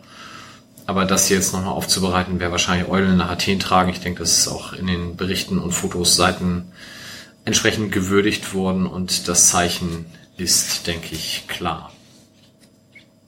Womit wir beim letzten Spiel wären, nämlich dem gestern Abend glorreich vollzogenen ähm, Ausscheiden aus dem DFB-Pokal. Der SC Paderborn hat es geschafft, uns mit 2 zu 1 zu besiegen. Die Tore fielen in der 41. Minute durch Wassai, ich hoffe, ich spreche den Namen richtig aus, der per Linkschuss in den Winkel vor unserer Kurve die Führung erzielte. Und als Lasse Sobich dann verletzt gerade behandelt wurde, äh, konterte uns Paderborn aus und Andvi Ajay konnte das 2 zu 0 erzielen. Sami Alagui konnte dann mit der 90. Minute nur noch den Anschluss herstellen. Und damit haben wir eine wunderbare Serie im Pokal fortgeführt, die Tim aufgeschrieben hat, äh, seit 2011 andauernd. Magst du die mal zum Besten geben? Ja, du hast es ja auch schon getwittert, irgendwie über, über Facebook hattest du das, glaube ich, von deinem... Äh Dennis, schönen Gruß an meinen Lieblingsultra Dennis. Genau, der hatte, ich hatte das auch, ich hatte das gestern, als ich dann eingeschlafen bin, oder kurz vorm Einschlafen, da denke ich natürlich immer nur an St. Pauli. Und da habe ich das natürlich alles mal abgerufen, wie das früher war. Und äh, da ist mir auch, habe ich auch gedacht, Mensch, das muss ich heute mal nachschauen, wie das ist, weil ich nämlich auch den Eindruck hatte, immer wenn wir in der ersten Runde ausgeschieden sind, dann haben wir eigentlich eine gute Saison gespielt. Und mein Aufhänger war eigentlich diese Pokalserie mit Halbfinale. Da bin ich ja bis heute der Meinung, dass wir genau deswegen nicht in die zweite Liga aufgestiegen sind, weil alle nur im völligen Pokaldelirium gewesen sind. Und äh, die Saison drauf hatten wir erste Runde Bayern, haben sie 2-1 verloren oder was, unglücklich, aber sind dann aufgestiegen. Und dann habe ich gedacht, ja, wie war denn das? Und dann habe ich mal geguckt und wir sind in der Saison 2011, 2012 in der ersten Runde gegen Eintracht Trier ausgeschieden. Da war ich bei einer Hochzeit an dem Tag. Das weiß ich noch. Ja, aber ja, mhm. das war da übrigens, äh, wenn mich das recht, das habe ich mir jetzt leider nicht notiert, aber ich meine mich zu erinnern, dass äh, wir kurz vor Schluss den Ausgleich machen und dann aber noch irgendwie in der Nachspielzeit das 2-1 kriegen von Eintracht Trier. Ja. Und in der Saison sind wir dann äh, punktgleich mit dem Tabellendritten Fortuna Düsseldorf, nämlich äh, Vierter geworden. Die Saison drauf, 2012, 2013, sind wir dann in die zweite Runde gekommen, nachdem wir in der ersten Runde, und da sind gegen den VfB Stuttgart ausgeschieden, und in der ersten Runde haben wir geschlagen, den haben wir in Offenburg nämlich gespielt. Oh, gar nicht erinnern. Nee, ich, ich konnte mich auch nicht erinnern, als ich das Da war ich auch nicht. Genau. Und äh, da sind wir aber Tabellenzehnter geworden dann in der Saison und ähm, Tabellenzehnter klingt gar nicht so schlecht. Aber am 33. Spieltag haben wir zu Hause 5-0 gegen, äh, 5-1 gegen Braunschweig gewonnen und das war so ein, so ein Do-or-Die-Spiel. Da stimmt, erinnere ich mich ja. noch. Und äh, also die Saison war ziemlich, ziemlich durchwachsen. Dann in der Saison 13, 14 wieder, also wir vollziehen hier durchaus auch das System, sind wir wieder in der ersten Runde dann ausgeschieden, nämlich mit 1 zu 0 gegen Preußen Münster damals ausgeschieden. Übrigens eine ähnliche Konstellation wie jetzt die Saison, weil Münster damals auch so einer der, der Big Player in der dritten Liga war. Und dann äh, sind wir Achter geworden am Ende der Saison. Das war dann, Achter klingt erstmal gar nicht so gut, aber das war dann dieses Schneckenrennen, was wir hatten da unter Vrabec mhm. am Ende. Da waren wir eigentlich noch relativ lange da. Da gab es dieses Heimspiel gegen Kaiserslautern, wo wir eigentlich das 3-2 machen müssen ja. und im Gegenzug macht der, ich glaube Jensen von Kaiserslautern macht ein Tor des Jahrhunderts. Die irgendwie. dumme Sau, genau. Dann hätten wir dem Steuerzahler alles ersparen können. genau. Und dann, die Saison drauf, 14, 15, sind wir dann natürlich wieder in der zweiten Runde erst ausgeschieden gegen Borussia Dortmund. Äh, mit 3 zu 0 und sind dann, haben uns dann äh, am letzten Spieltag in Darmstadt gerettet, obwohl wir ja verloren haben. Und äh, 2015, 2016, wir kommen dann schon wieder näher. Erste Runde gegen Gladbach. Da kommt man ja übrigens nur hin, wenn man als Zweitligist 15. geworden ist. Spielt man überhaupt, kommt man ja in den Topf, in den niedrigeren Topf. Und dann haben wir erste Runde gegen Gladbach 4-1 verloren, sind dann bekanntermaßen Vierter geworden. Um jetzt letzte Saison dann äh, gegen Hertha auszuscheiden in der zweiten Runde. Aber das war dann auch dieses Spiel, wo, also gegen Hertha war ja das Spiel, da ging, da war schon allen klar in der Liga, es läuft richtig kacke. Da war so gegen Hertha, ja, wir schon mal ein paar Spieler, so. Und äh, da sind wir dann ja, am Ende sind wir ja Siebter geworden, aber eigentlich weiß ja jeder, wie die Saison geworden ist. Und jetzt natürlich wieder in der ersten Runde ausgeschieden. Also seit 2011, 2012 erste Runde, zweite Runde, erste Runde, zweite Runde, erste Runde, zweite Runde, erste Runde. Da könnt ihr mal bei eurem Tippspiel überlegen, dass ihr euch an diese Statistik erinnert und nächste Saison einfach sagt, zweite Runde Geil, und das sind super. feste Punkte. Super. Aber, aber es wird ein Scheißjahr, wir spielen gegen den Abstieg. Aber dieses Jahr wird's dann ganz gut eigentlich. Aber da das eh jahresmäßig oszilliert, in, ist ja eh geil. Nächste Saison wissen wir zweite Runde und wir spielen gegen den Abstieg. Hey, du kannst sagen, in 80 Jahren, ne? Da spielen wir. Aber weil du gerade bei so Statistiken bist, du hast nicht zufällig mal sowas wie die ersten Spieltage, wie viele Punkte man nach so und so viel im Vergleich zum Gesamtergebnis oder so? Weil ich hätte ja die These, wenn du die ersten zwei, drei Spiele nicht verlierst, gute Saison, wenn du die ersten zwei, drei Spiele auf die Nase kriegst, schlechte Saison. Das ist eine gewagte These. Nee, ich glaube, das ist, danke, aber ich glaube, was ist gerade in der zweiten Liga ist das echt wichtig, wie du startest in der Saison. Also allein vom Selbstbewusstsein her, wenn du da irgendwie gut startest, weil gerade weil es so ausgeglichen ist, wenn du da gut startest, dann hast du erstmal eine breite Brust und du hast halt auch noch nicht den Druck irgendwie jetzt muss mal was kommen oder so, ja, sondern kannst du weißt dein System funktioniert und du hast irgendwie kriegst Selbstvertrauen in dein in dein eigenes, in dein eigenes System und glaubst daran, dass das funktionieren kann und alles. Und ich glaube, dass, also, natürlich gewinnen die Mannschaften, die auch wirklich gut sind, auch am Ende, am Anfang häufiger Spiele als die Mannschaften, die sowieso noch nicht, nicht gut sind. Aber, äh, ich glaube, die Komponente, dass man die ersten Spiele gut spielt, die ist gerade in der zweiten Liga auch noch wesentlich wichtiger als in der ersten Liga. Also da kann man sich noch mal fangen, wenn man sich anschaut, Schalke verliert die ersten fünf Spiele letzte Saison und die fangen sich dann auch wieder. Da ist das dann irgendwie eine Systemfrage gewesen. Bei uns letzte Saison war das ja auch eine Frage vom Selbstbewusstsein, wenn man sich irgendwie Spieler anschaut wie Buballa, der letzte Saison dann in der Hinrunde ja, nur mit hängendem Kopf rumgelaufen ist und sich nichts mehr zugetraut hat und dann im Vergleich dazu sich jetzt anschaut, wie er jetzt gestartet ist in die Saison, das ist schon echt ein Unterschied wie Tag und Nacht. Ja. Aber gut, also plastisch nochmal zitiert, seit 11, 12, seit der Saison immer erste Runde, zweite Runde im Wechsel ausgeschieden und direkt entgegenstehend dazu dann eben immer, wenn erste Runde raus, dann oben mitgespielt, wenn zweite Runde raus, dann Abstiegskampf. Dementsprechend stehen wir vor einer fantastischen Saison. Und wenn wir aufsteigen, ist es ja auch nicht schlimm, dass wir nächstes Jahr Abstiegskampf haben. In unserer letzten Aufstiegssaison hatten wir übrigens auch so Anstoßvarianten einstudierte von, von Stanislavski damals. Was haben wir da denn gemacht? Das, das weiß ich nicht mehr genau, aber äh, das war das erste Mal, dass ich das hier am Millantor irgendwie wahrgenommen habe, dass überhaupt eine Mannschaft macht, dass, dass die sich vorher abgesprochen haben, was da gleich passiert mit irgendwelchen langen Bällen in Räume und so. Wahrscheinlich war das die gleiche, die jetzt auch noch läuft, aber seitdem ist sie noch nicht erfolgreich gewesen. In der Saison haben die sich aber auch abgesprochen, was den Torjubel anging. Äh, welcher war das? In der Aufstiegssaison mit Stanislavski. Ja. Da haben sie ja auch diverse Torjubel gemacht, wo dann irgendwann die Diskussion aufkam, ob das nicht arrogant sei, dass sie dann irgendwie Bowling spielen und so ein Scheiß. Ach da, ja, ja, stimmt. Das habe ich schon komplett verdrängt alles. Naja. Ja, Paderborn. Ähm, aus meiner Sicht haben wir das eigentlich gar nicht so furchtbar schlecht gespielt. Ähm, Boadus muss in der ersten Halbzeit einmal nach Flanke von Shahin per Kopf das 1 zu 0 erzielen, wo er ziemlich frei 7, 8 Meter vom Tor ist. Das wäre so für mich eine 0,8 in der Expected Goal Ratio. Ja, Kopfbälle sind per se schon mal nicht ganz so gut bewertet worden, so. aber, aber ich habe mir das natürlich auch durchgelesen und es wäre auch ganz nett, wenn man das mal verlinken könnte. wie das, wie das sich zusammensetzt, aber so freistehend Kopfball aus acht Metern und der muss noch nicht mal hochspringen, das ist an sich also also 0,5 zum 1,7. Den hätte er im Übrigen auch annehmen und schießen können, Korrekt, so viel das Platz, wie er da hatte. Ich möchte einmal Mike widersprechen, bevor ihr jetzt mit euren Okay. Hard, Facts hier weiter, weitermacht. Haben wir es nicht gut gemacht? Doch, das ist richtig, richtig, das hat richtig Hand und Fuß. Aber ich, ich nehme jetzt einfach mal die, die Position des Hobby, Hobbyzuschauers ein. Ähm, ich fand es irgendwie pomadig schon. Also es war nicht so richtig schlecht, aber so ein bisschen pomadig. Und ich fand, man hat auch von Anfang an gesehen, so ein bisschen, oh, das war auch nicht so die Form. Die Pässe, die schwierigen Pässe, alles was so ein bisschen schwieriger war, lange Pässe, kam oft nicht so richtig präzise an und so. Hast du schon gemerkt, irgendwie rollt der Zug nicht so richtig. Und dann war der, der Rückstand zur Pause, das war jetzt nicht gerade zwangsläufig, aber ich glaube, ich hatte das Gefühl, wir sind dann in so eine Mühle geraten, wo ich schon gedacht habe, ui, das wird schwer, da wieder rauszukommen. Und am Ende, am Ende haben wir ja hanebüchene Torchancen da ausgelassen. War das eigentlich so ein Spiel, wo du sagst, du kannst noch zwei Tage weiterspielen, du wirst überhaupt kein Tor mehr schießen. Deswegen ja ein kleines Wunder, dass da noch ein Treffer gefallen ist am Ende.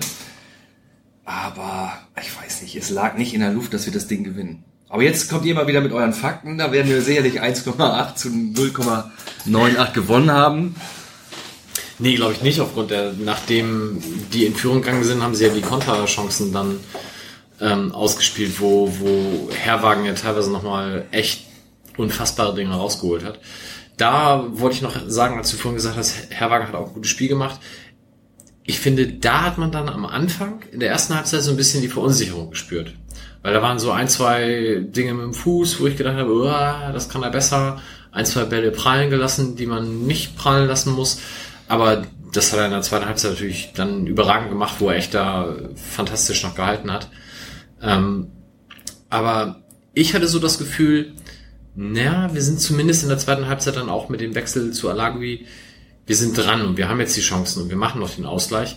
Äh, Dann macht halt Paderborn mit dem einen Konter doch das 2-0 und damit war es dann eigentlich durch. Wobei, wenn man ehrlich ist, wir haben danach, ähm, Alagui ist in der 82. komplett frei durch Oh ja.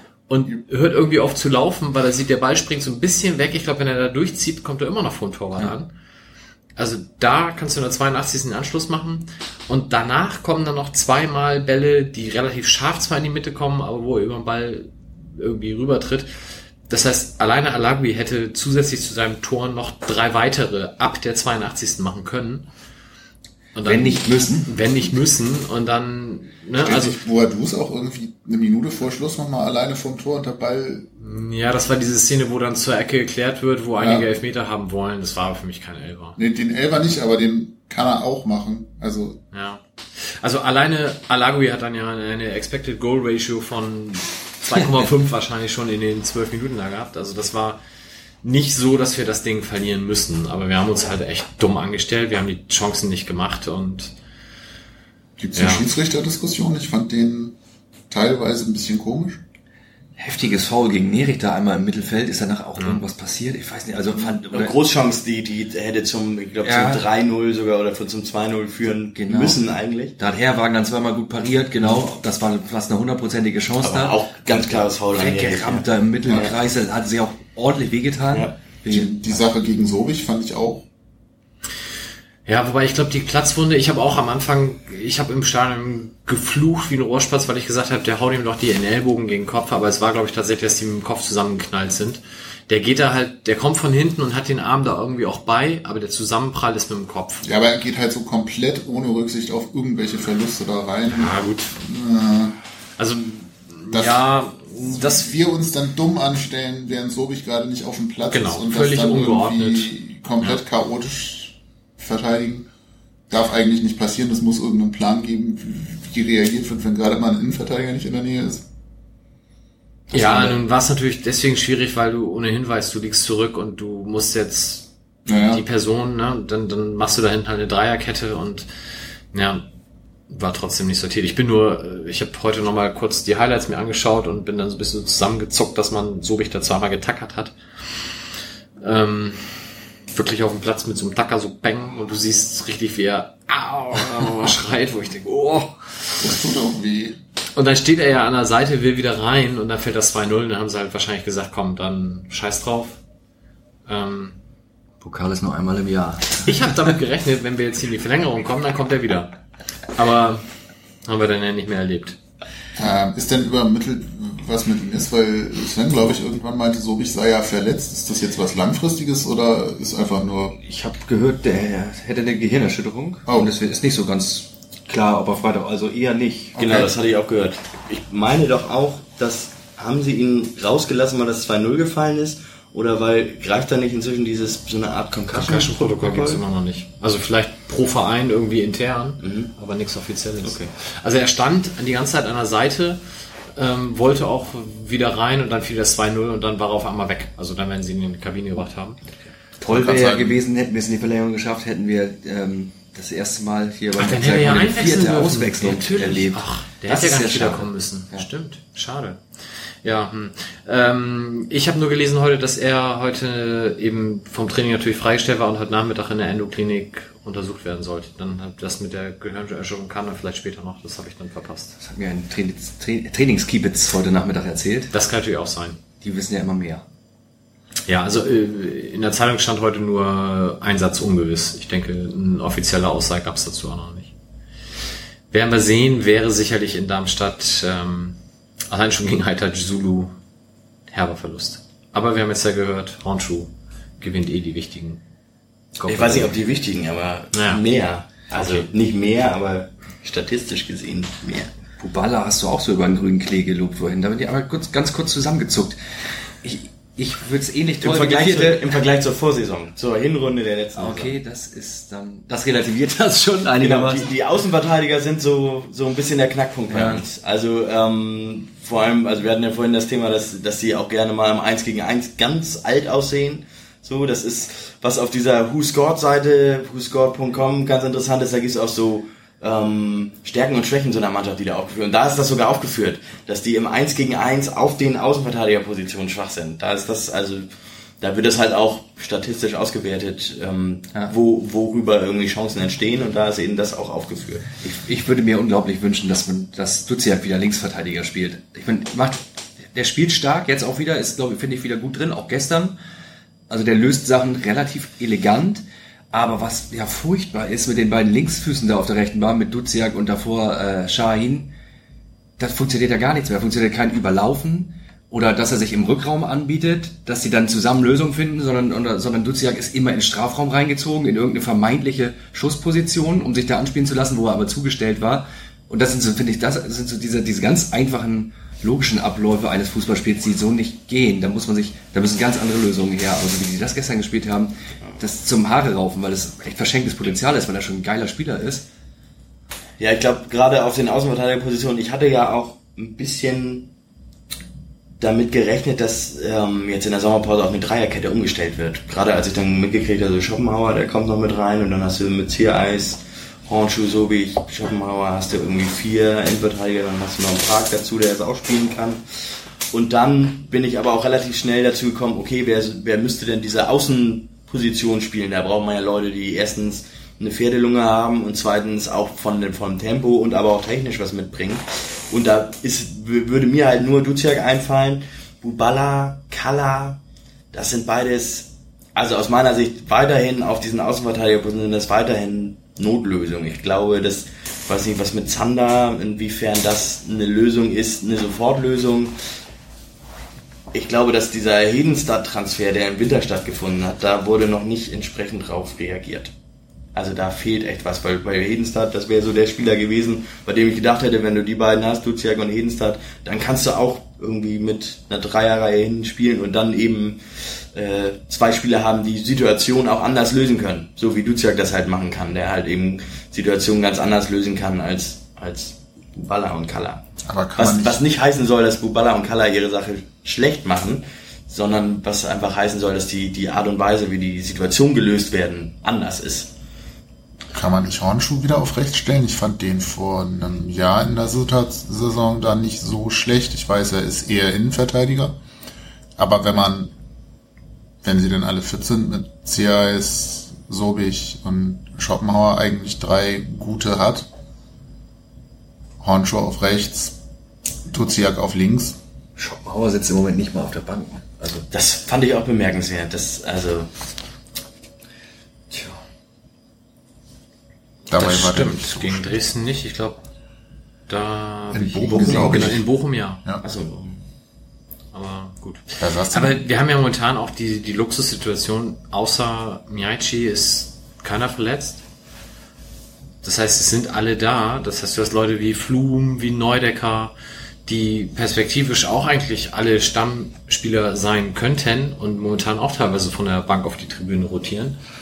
Das heißt, das wird sich natürlich in der Saison auch noch so ein bisschen ähm, von selbst wieder regulieren. Ich, ich habe noch eine Sache zu Bubala, ganz konkret, weil mein Sitznachbar gestern, Timo, ähm, sagte, der ist so schnell und der hat ja diese Pferdelunge, wie du sagst, Warum geht er bei den Flanken nicht einfach mal bis an die Außen, bis an die Grundlinie ran und haut die Flanke dann rein? Der flankt immer aus dem Halbfeld, das Ding sieht immer scheiße aus. Und in der Regel ist es fruchtlos. Also jetzt gerade natürlich gestern war natürlich auch vielleicht nicht die beste Stimmung bei uns in der Reihe, so dass so ein, eine Aussage dann auch mal vielleicht härter kommt, als sie gemeint ist. Aber sehe ich bei ihm tatsächlich äußerst selten. Fällt dir das auf? Kannst du das bestätigen oder? Ähm, ja, fällt mir auf. Vor allem, wenn man ähm, sich anguckt, wer, wer sonst so Außenverteidiger bei uns gespielt hat, dass es eigentlich sonst immer die Regel war, dass da viel auch an die Grundlinie gegangen wurde. Da ist natürlich die Frage, was, was ist die Aufgabe? Also ähm, ist es überhaupt das Ziel, hohe Flanken in den Strafraum zu bringen? Ach so, weil die bringen ja nichts, ja, okay. Da kommen wir wieder zur Statistik. Nein, ich weiß nicht, ob das, ob das so hergeleitet worden ist oder ob das einfach ein Effekt davon ist, was die, was die Halbspieler, also dann Sobota, Shahin, Mölle, Dali, was die dann mit dem Ball machen, weil die müssen ja irgendwann diesen Doppelpass idealerweise spielen mit Bubala oder mit, mit Kala Duciak. Was die damit machen, ob sie dann diesen Doppelpass spielen wollen oder eher in die Mitte ziehen oder eher nochmal prallen lassen und selbst den Raum in den Weg gehen wollen. Das ist dann so die Frage. Ich denke, mit zwei Stürmern ist es auf jeden Fall immer eine Option, auch über Flanken zu gehen. Und gerade wenn du äh, es überhaupt schaffst, an die Grundlinie zu gehen, dann ist es, ist es auch wesentlich gefährlicher, als wenn du Flanken aus dem Halbfeld schlagen kannst. Wobei das Muster bei Angriffen bei uns doch eher ist, dass sie irgendwie 10, 11, 12 Meter von der Grundlinie entfernt flach in den Strafraum reinlaufen wollen mit Ball. Genau, das ist halt diese Situation, das die halt auch viel erfolgreicher ist. Eine, also einen flachen Pass zu spielen ist ja, ist ja für jeden logisch. Zu jemandem ist halt viel ähm, sinnvoller, als wenn man eine hohe Flanke schlägt, wo halt noch zig Leute dazwischen kommen können oder die dann wirklich genau getimt sein muss, einen flachen Pass, da hast du halt, naja, da hast du halt mehr Kontrolle über die Bälle. So. Dementsprechend ist das natürlich eher das Ziel, als wenn du irgendwie bis zur Grundlinie gehst und eine, eine Flanke schlägst. Klar.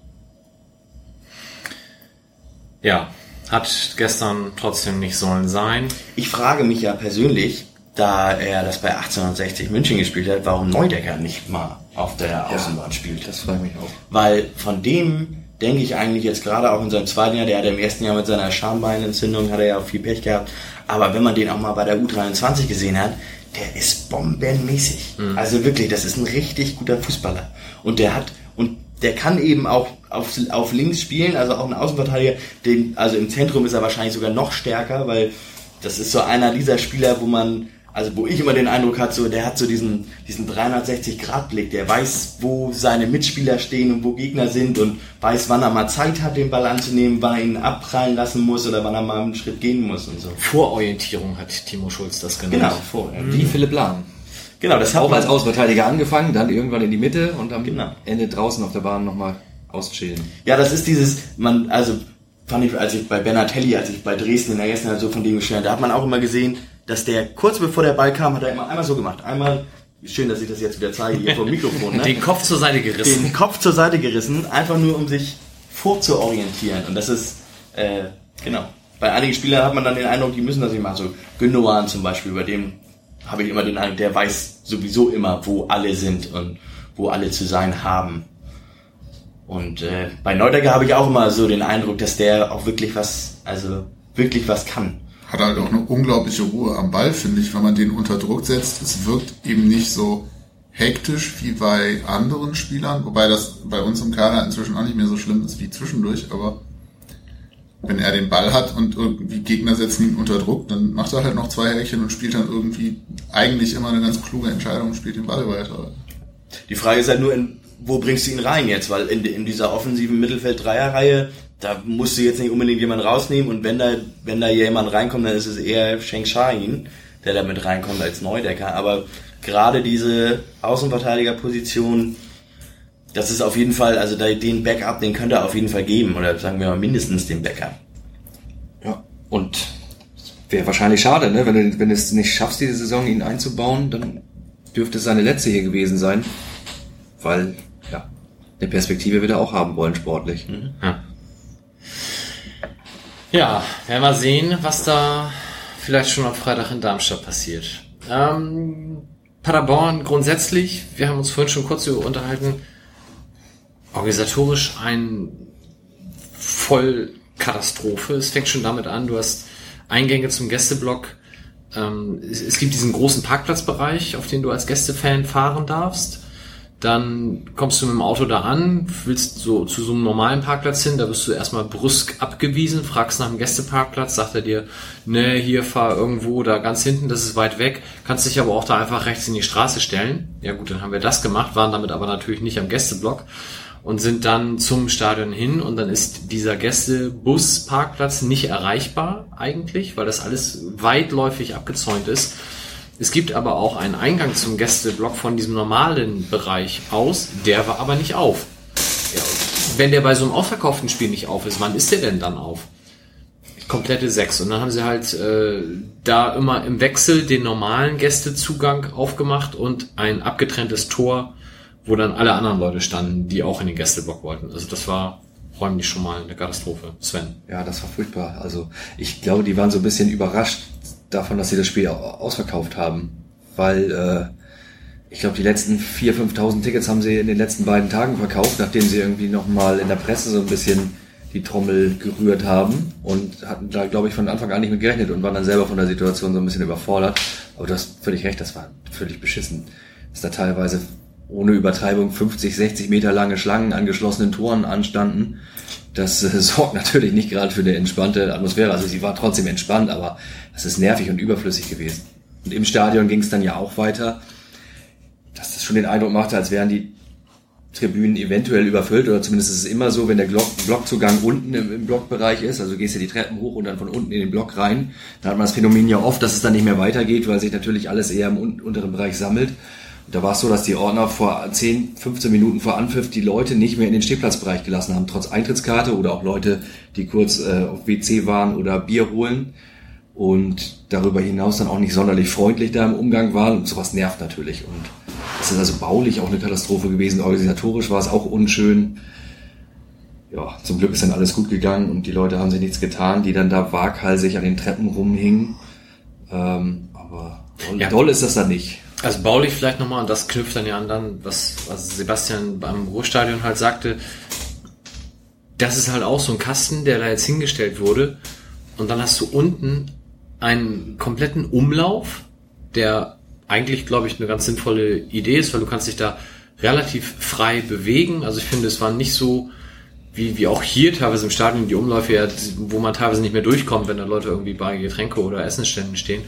Aber da unten siehst du halt gar nichts. Du hättest die Möglichkeit, frei aufs Feld zu gucken, aber es ist alles mit Zäunen äh, versperrt, die komplett abgehangen sind und du kannst halt dann da nicht durchgucken, wo ja nichts passieren würde, wenn man das wegnehmen würde. Die Leute könnten dann halt gucken und ich weiß nicht, wo, wo man da Angst vor hat, ob man da irgendwie nicht will, dass die Leute da unten stehen und das deswegen verhängt.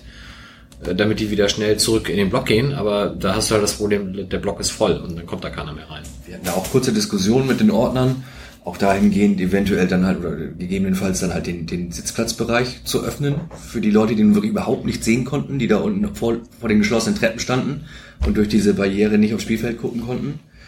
Oder halt auch angeregt, dann einfach die bescheuerte, dieses, dieses, die Abhängung ja. rückgängig zu machen wie auch immer man das nennt, den Blick aufs Spielfeld freizugeben, aber das, nee, dann, dann, stehen ja alle unten und gucken. Ja gut, so. dann stehen aber halt alle unten und gucken wenigstens. Ist besser, als wenn alle hier rumstehen und nicht gucken. Aber ja, ich glaube, das war vor zwei, drei Jahren, wann war das letzte Mal da? Vor drei Jahren war das schon ähnlich. Das ist irgendwie nicht, nicht geil da und eigentlich erstaunlich, ne? weil du ja selber sagst, das Stadion wurde da komplett als Neubausatz hingestellt, dass dann solche Konstruktionsmängel mindestens da eingebaut werden, plus dieses merkwürdige Lärmschutzding, dass sie da eigentlich abends gar nicht spielen dürfen.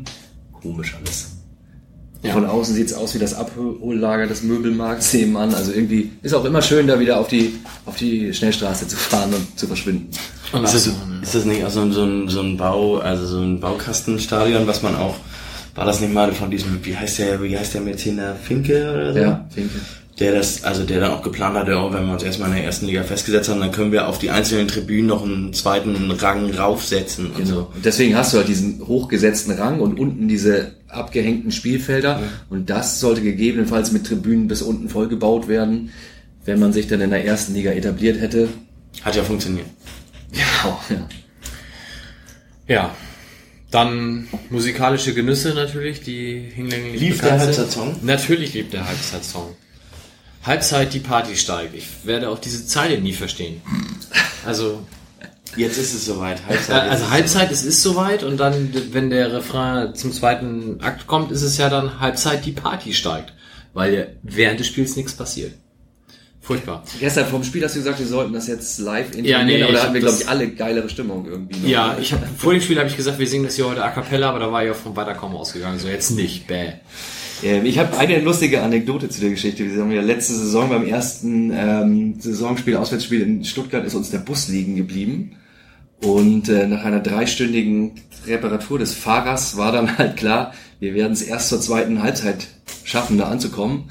Und genau bei der Abfahrt lief dann dieser Song und der ganze Bus grölte völlig unreflektiert die Zeile mit erste Hälfte AD, du bist Vergangenheit.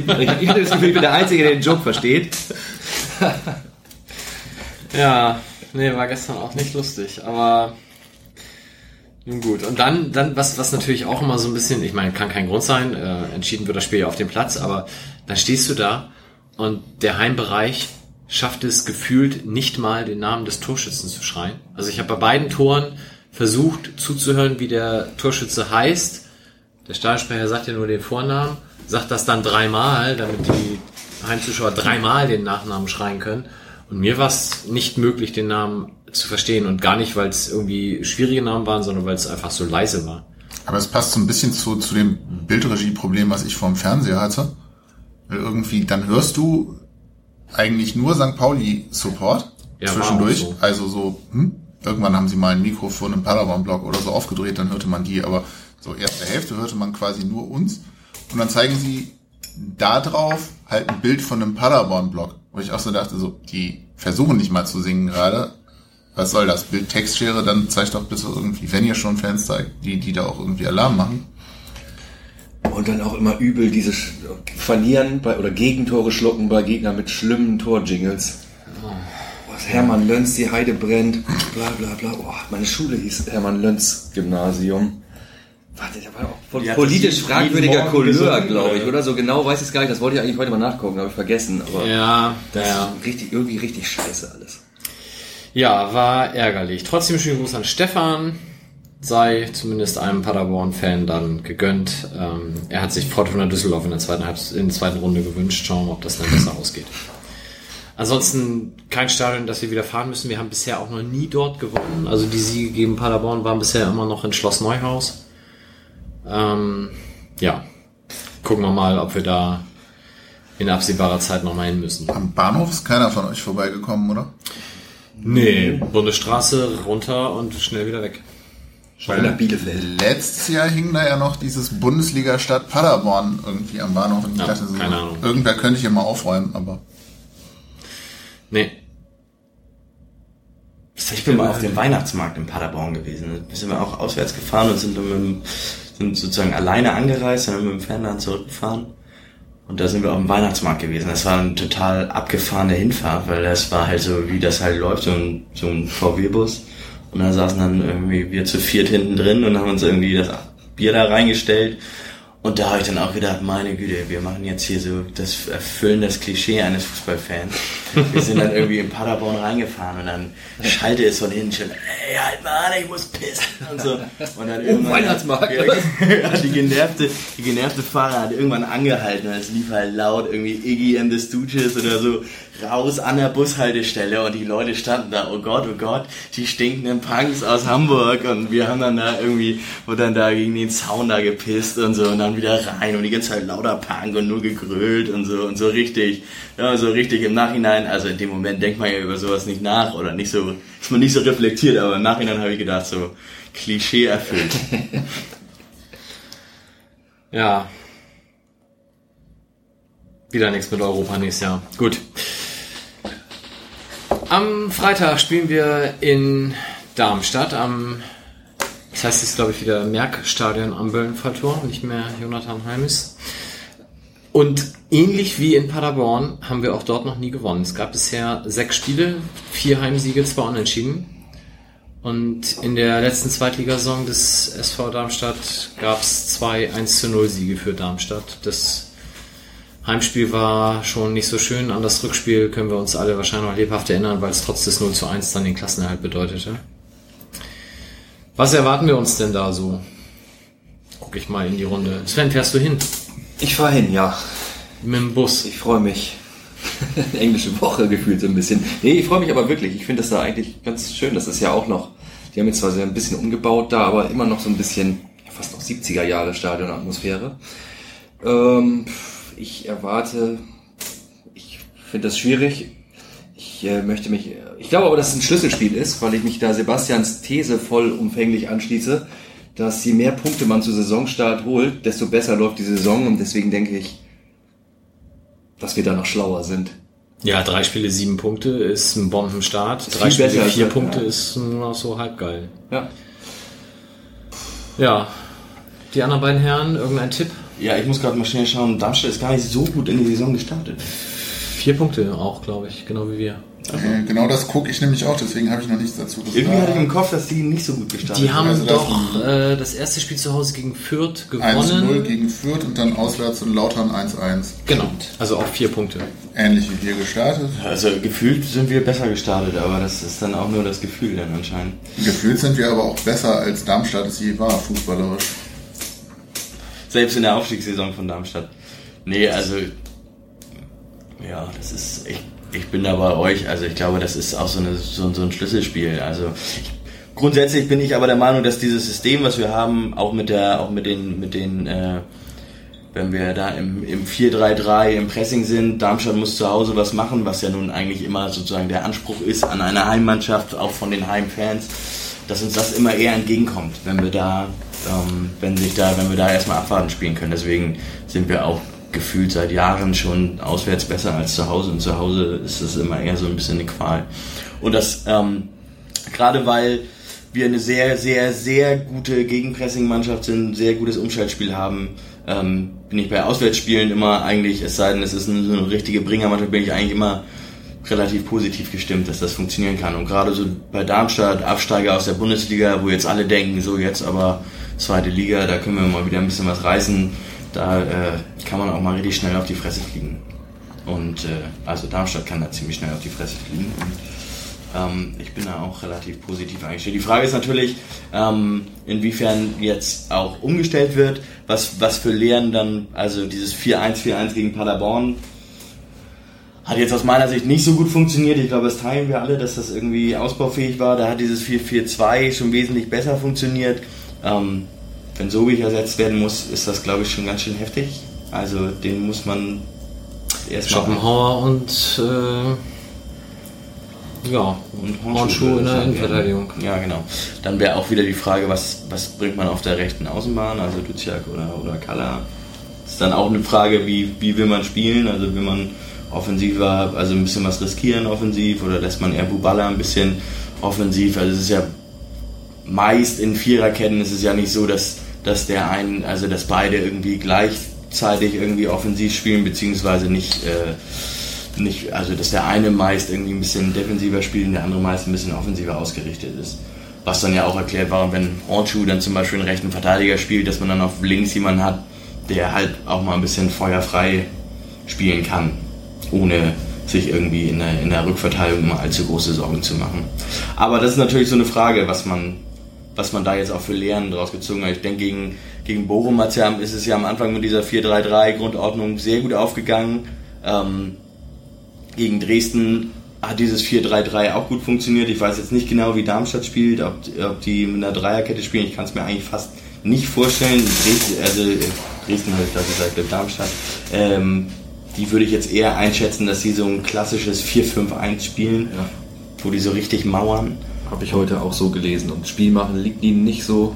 In der Abwehrkette fehlen auch voraussichtlich zwei Leute. Aha. Also auf jeden Fall, wie ist der, Niemeyer? Mhm. Und Sirigu, der oh, Rechtsverteidiger. Das ist, das ist einer von den Spielern, die magst du gerne, wenn sie bei dir spielen, und, aber sonst kannst du die absolut nicht leiden. Wir hatten den ja mal hier auf dem Zettel, aber da hieß es dann irgendwie, der kann nur Kopfball, der bringt uns nicht weiter. Das ist der von Werder, oder? Ja. Ah, okay. Also laut Kicker-App spielen die 4-2-3-1 zumindest gegen Lautern. Das war jetzt, passt jetzt auch zu meinem Klischee von Darmstadt irgendwie. Wer ist der Trainer? Hat man noch Frings? Ja. Magst den nicht? Der Lutscher ich habe persönlich kein Problem mit ihm. Ich bin mir nicht sicher, ob ich ihn für einen guten Trainer halte, aber das geht mir bei relativ vielen dieser da reingerutschten Ex-Spieler so. Ich verstehe auch Heiko Herrlich in Leverkusen nicht. Egal. Boah, Heiko Herrlich, also Regensburg, die haben schon guten Fußball gespielt in der dritten Liga. Damals Paderborn oder Effenberg. den ich ja übrigens dann, ich habe ich hab den letztens als Experten beim ZDF, glaube ich, gesehen. Beim Relegationsspiel hat er sich so dermaßen im Ton vergriffen. Fandst du? Kann der Effenberg? sich nicht ja. im Ton vergreifen? Ja gut, da habe ich jetzt natürlich Schiedsrichterbrille auf, aber er hat halt dieses Gomez-Handspiel, was im Relegationshinspiel mhm. zum 1-0 für Wolfsburg führte. Da hat er sich so dermaßen weit aus dem Fenster gelehnt, was für ein blinder Vollidiot denn da auf dem Platz steht und äh, Schiedsrichter sein darf. War vielleicht nicht exakt seine Wortwahl, aber zumindest die, die Aussage. Und äh, wenn du dir die Szenen ansiehst, wie, wie eng da und wie schwierig das zu entscheiden war, entbehrt das halt jeder seriösen Grundlage. Also das kannst du halt schreiben, wenn du für die Bild unterwegs bist. Ja, okay. Aber nicht beim ZDF. Also ich fand gerade das, was er ähm, so, also vom Spielerischen analysiert hatte, das fand ich, hatte irgendwie Hand und Fuß. Gut, die Experten da haben natürlich ja keine Ahnung. Die Experten haben in dem Fall beim ZDF ist es glaube ich Tobias Escher, der da hinten dran sitzt vom, vom von Spielverlagerung, der also die haben ja auch immer noch jemanden hinten dran, der sie sozusagen, was taktisch abgeht, nochmal coacht. Also es ist dann, vielleicht kann, also ich hatte, ich fand den irgendwie auf jeden Fall besser als vieles, was man sonst da an Experten äh, vorne sitzen hat. Schönen Gruß an Mehmet Scholl an der Stelle. ja, dann haben wir das soweit vollumfänglich behandelt. Es bleibt uns noch zu sagen, dass wir wieder da sind am 13. September mit der nächsten Folge. Und wer in der Zwischenzeit einen Podcast hören möchte, vielleicht noch sein Englisch ein bisschen aufpolieren möchte und sowieso schon mal allen Leuten erklären wollte, warum der FC St. Pauli denn so ein besonderer Verein ist, dem sei der Who Are Ya Podcast empfohlen. Das ist ein Podcast aus England, der reihum pro Episode immer einen Verein vorstellt und in der Episode 3 war es jetzt eben der FC St. Pauli, wo mit diversen Leuten aus verschiedenen internationalen Fanclubs des FC St. Pauli gesprochen wurde, unter anderem mit den Guys aus Yorkshire, Toronto, äh, New York und auch von unserem Podcast war da jemand dabei. Dementsprechend, das sind, glaube ich, Pi mal Daumen 40 Minuten, lässt sich sehr gut anhören. Und man erfährt so ein bisschen, warum der FC St. Pauli so besonders ist, wenn man es noch nicht weiß. Und wenn man noch mal fünf Stunden Zeit hat und den Gast von letzter Sendung noch mal ein bisschen näher kennenlernen möchte, sollte man sich den Rasenfunk, ich habe vergessen, wie das Format heißt. Rasenfunk ist immer eine gute Option. Das Tribünengespräch mit Ralf Gunesch anhören äh, ich glaube, fünfeinhalb Stunden über Autoschrauben, Fußball, Jugend irgendwo im Westen Deutschlands, keine Ahnung was. Ist sehr hörenswert, aber auch sehr lang. Ja, man erfährt unter anderem, warum er Mitglied beim besten Fanclub des FC St. Pauli ja. ist. Grüße nach München. Darf ich auch nochmal Werbung machen? Gerne. Wenn man über einen, einen großartigen modischen Geschmack verfügt, so wie wir hier alle in der Runde, ähm, dann sollte man sich in den Fanladen St. Pauli begeben und das neue Tour-Shirt kaufen, was wir jetzt da haben. Ähm, vorab auch schon zu bestaunen im Internet und äh, dies ab jetzt, ab sofort das Ganze für 20 Euro, aber es lohnt sich auch, weil Fair Trade und Bio äh, die Rohware und äh, genau. Schnell kommen, es ist bald vergriffen, das ist so gut angekommen wie lange nicht mehr, muss ich sagen. Habt ihr Girly-Größen? Haben wir auch, ja. Aber auch oh, bald vergriffen ja, wahrscheinlich. Doch, doch, haben wir. Habt ihr auch andere Farben? Andere Farben? Blick, ich wollte nur mal gucken. T-Shirt, schwarz. Verstehe ich die Frage gar nicht. Wir haben sogar eins in äh, 4XL, aber das ist schon reserviert. Mike trägt Pink heute übrigens, wo wir gerade bei ja. T-Shirts sind. Ja, ich werde von meinen Kolleginnen dafür immer gerüffelt. Deswegen dachte ich mir, bringe ich das mal heute hierher. Und noch eine Werbung äh, in eigener Sache. Und ein Dank an den FC St. Pauli. Bitte meldet euch an für die Auswärtsfahrt nach Nürnberg zu diesem attraktiven Spiel an dem attraktiven Montagstermin 11.09. Wir haben noch ein paar Plätzchen frei im Bus. Und äh, der Preis konnte dank einer kleinen äh, finanziellen Mithilfe des FC St. Pauli im Normalbereich gehalten werden. Die werden die Kosten, auf denen wir sitzen bleiben, zum Teil mit übernehmen. Ähm, und es wär, wir freuen uns auf jeden Fall, wenn sich noch äh, Unterstützerinnen finden und die an dem Tag Zeit und Lust haben, mal wieder ein Fußballspiel im Frankenstadion zu sehen. Äh, ja, Plätze frei, einfach vorbeikommen. Super. Danke. Ist auch eines der hübschesten Stadien Deutschlands. Das ist richtig gut da. Da lohnt sich die Busanreise auf dem Montag sehr. Ist auch ein kurzer Weg. In dem Sinne, Drei Punkte in Darmstadt, dann drei gegen Heidenheim, dann drei in, in Nürnberg. Nürnberg, siehst du? Und dann Wo wir alle schon wieder. Richtig. Mit dem Bus. Schönen Abend, schönes Wochenende. Bis denn. Tschüss. Tschüss.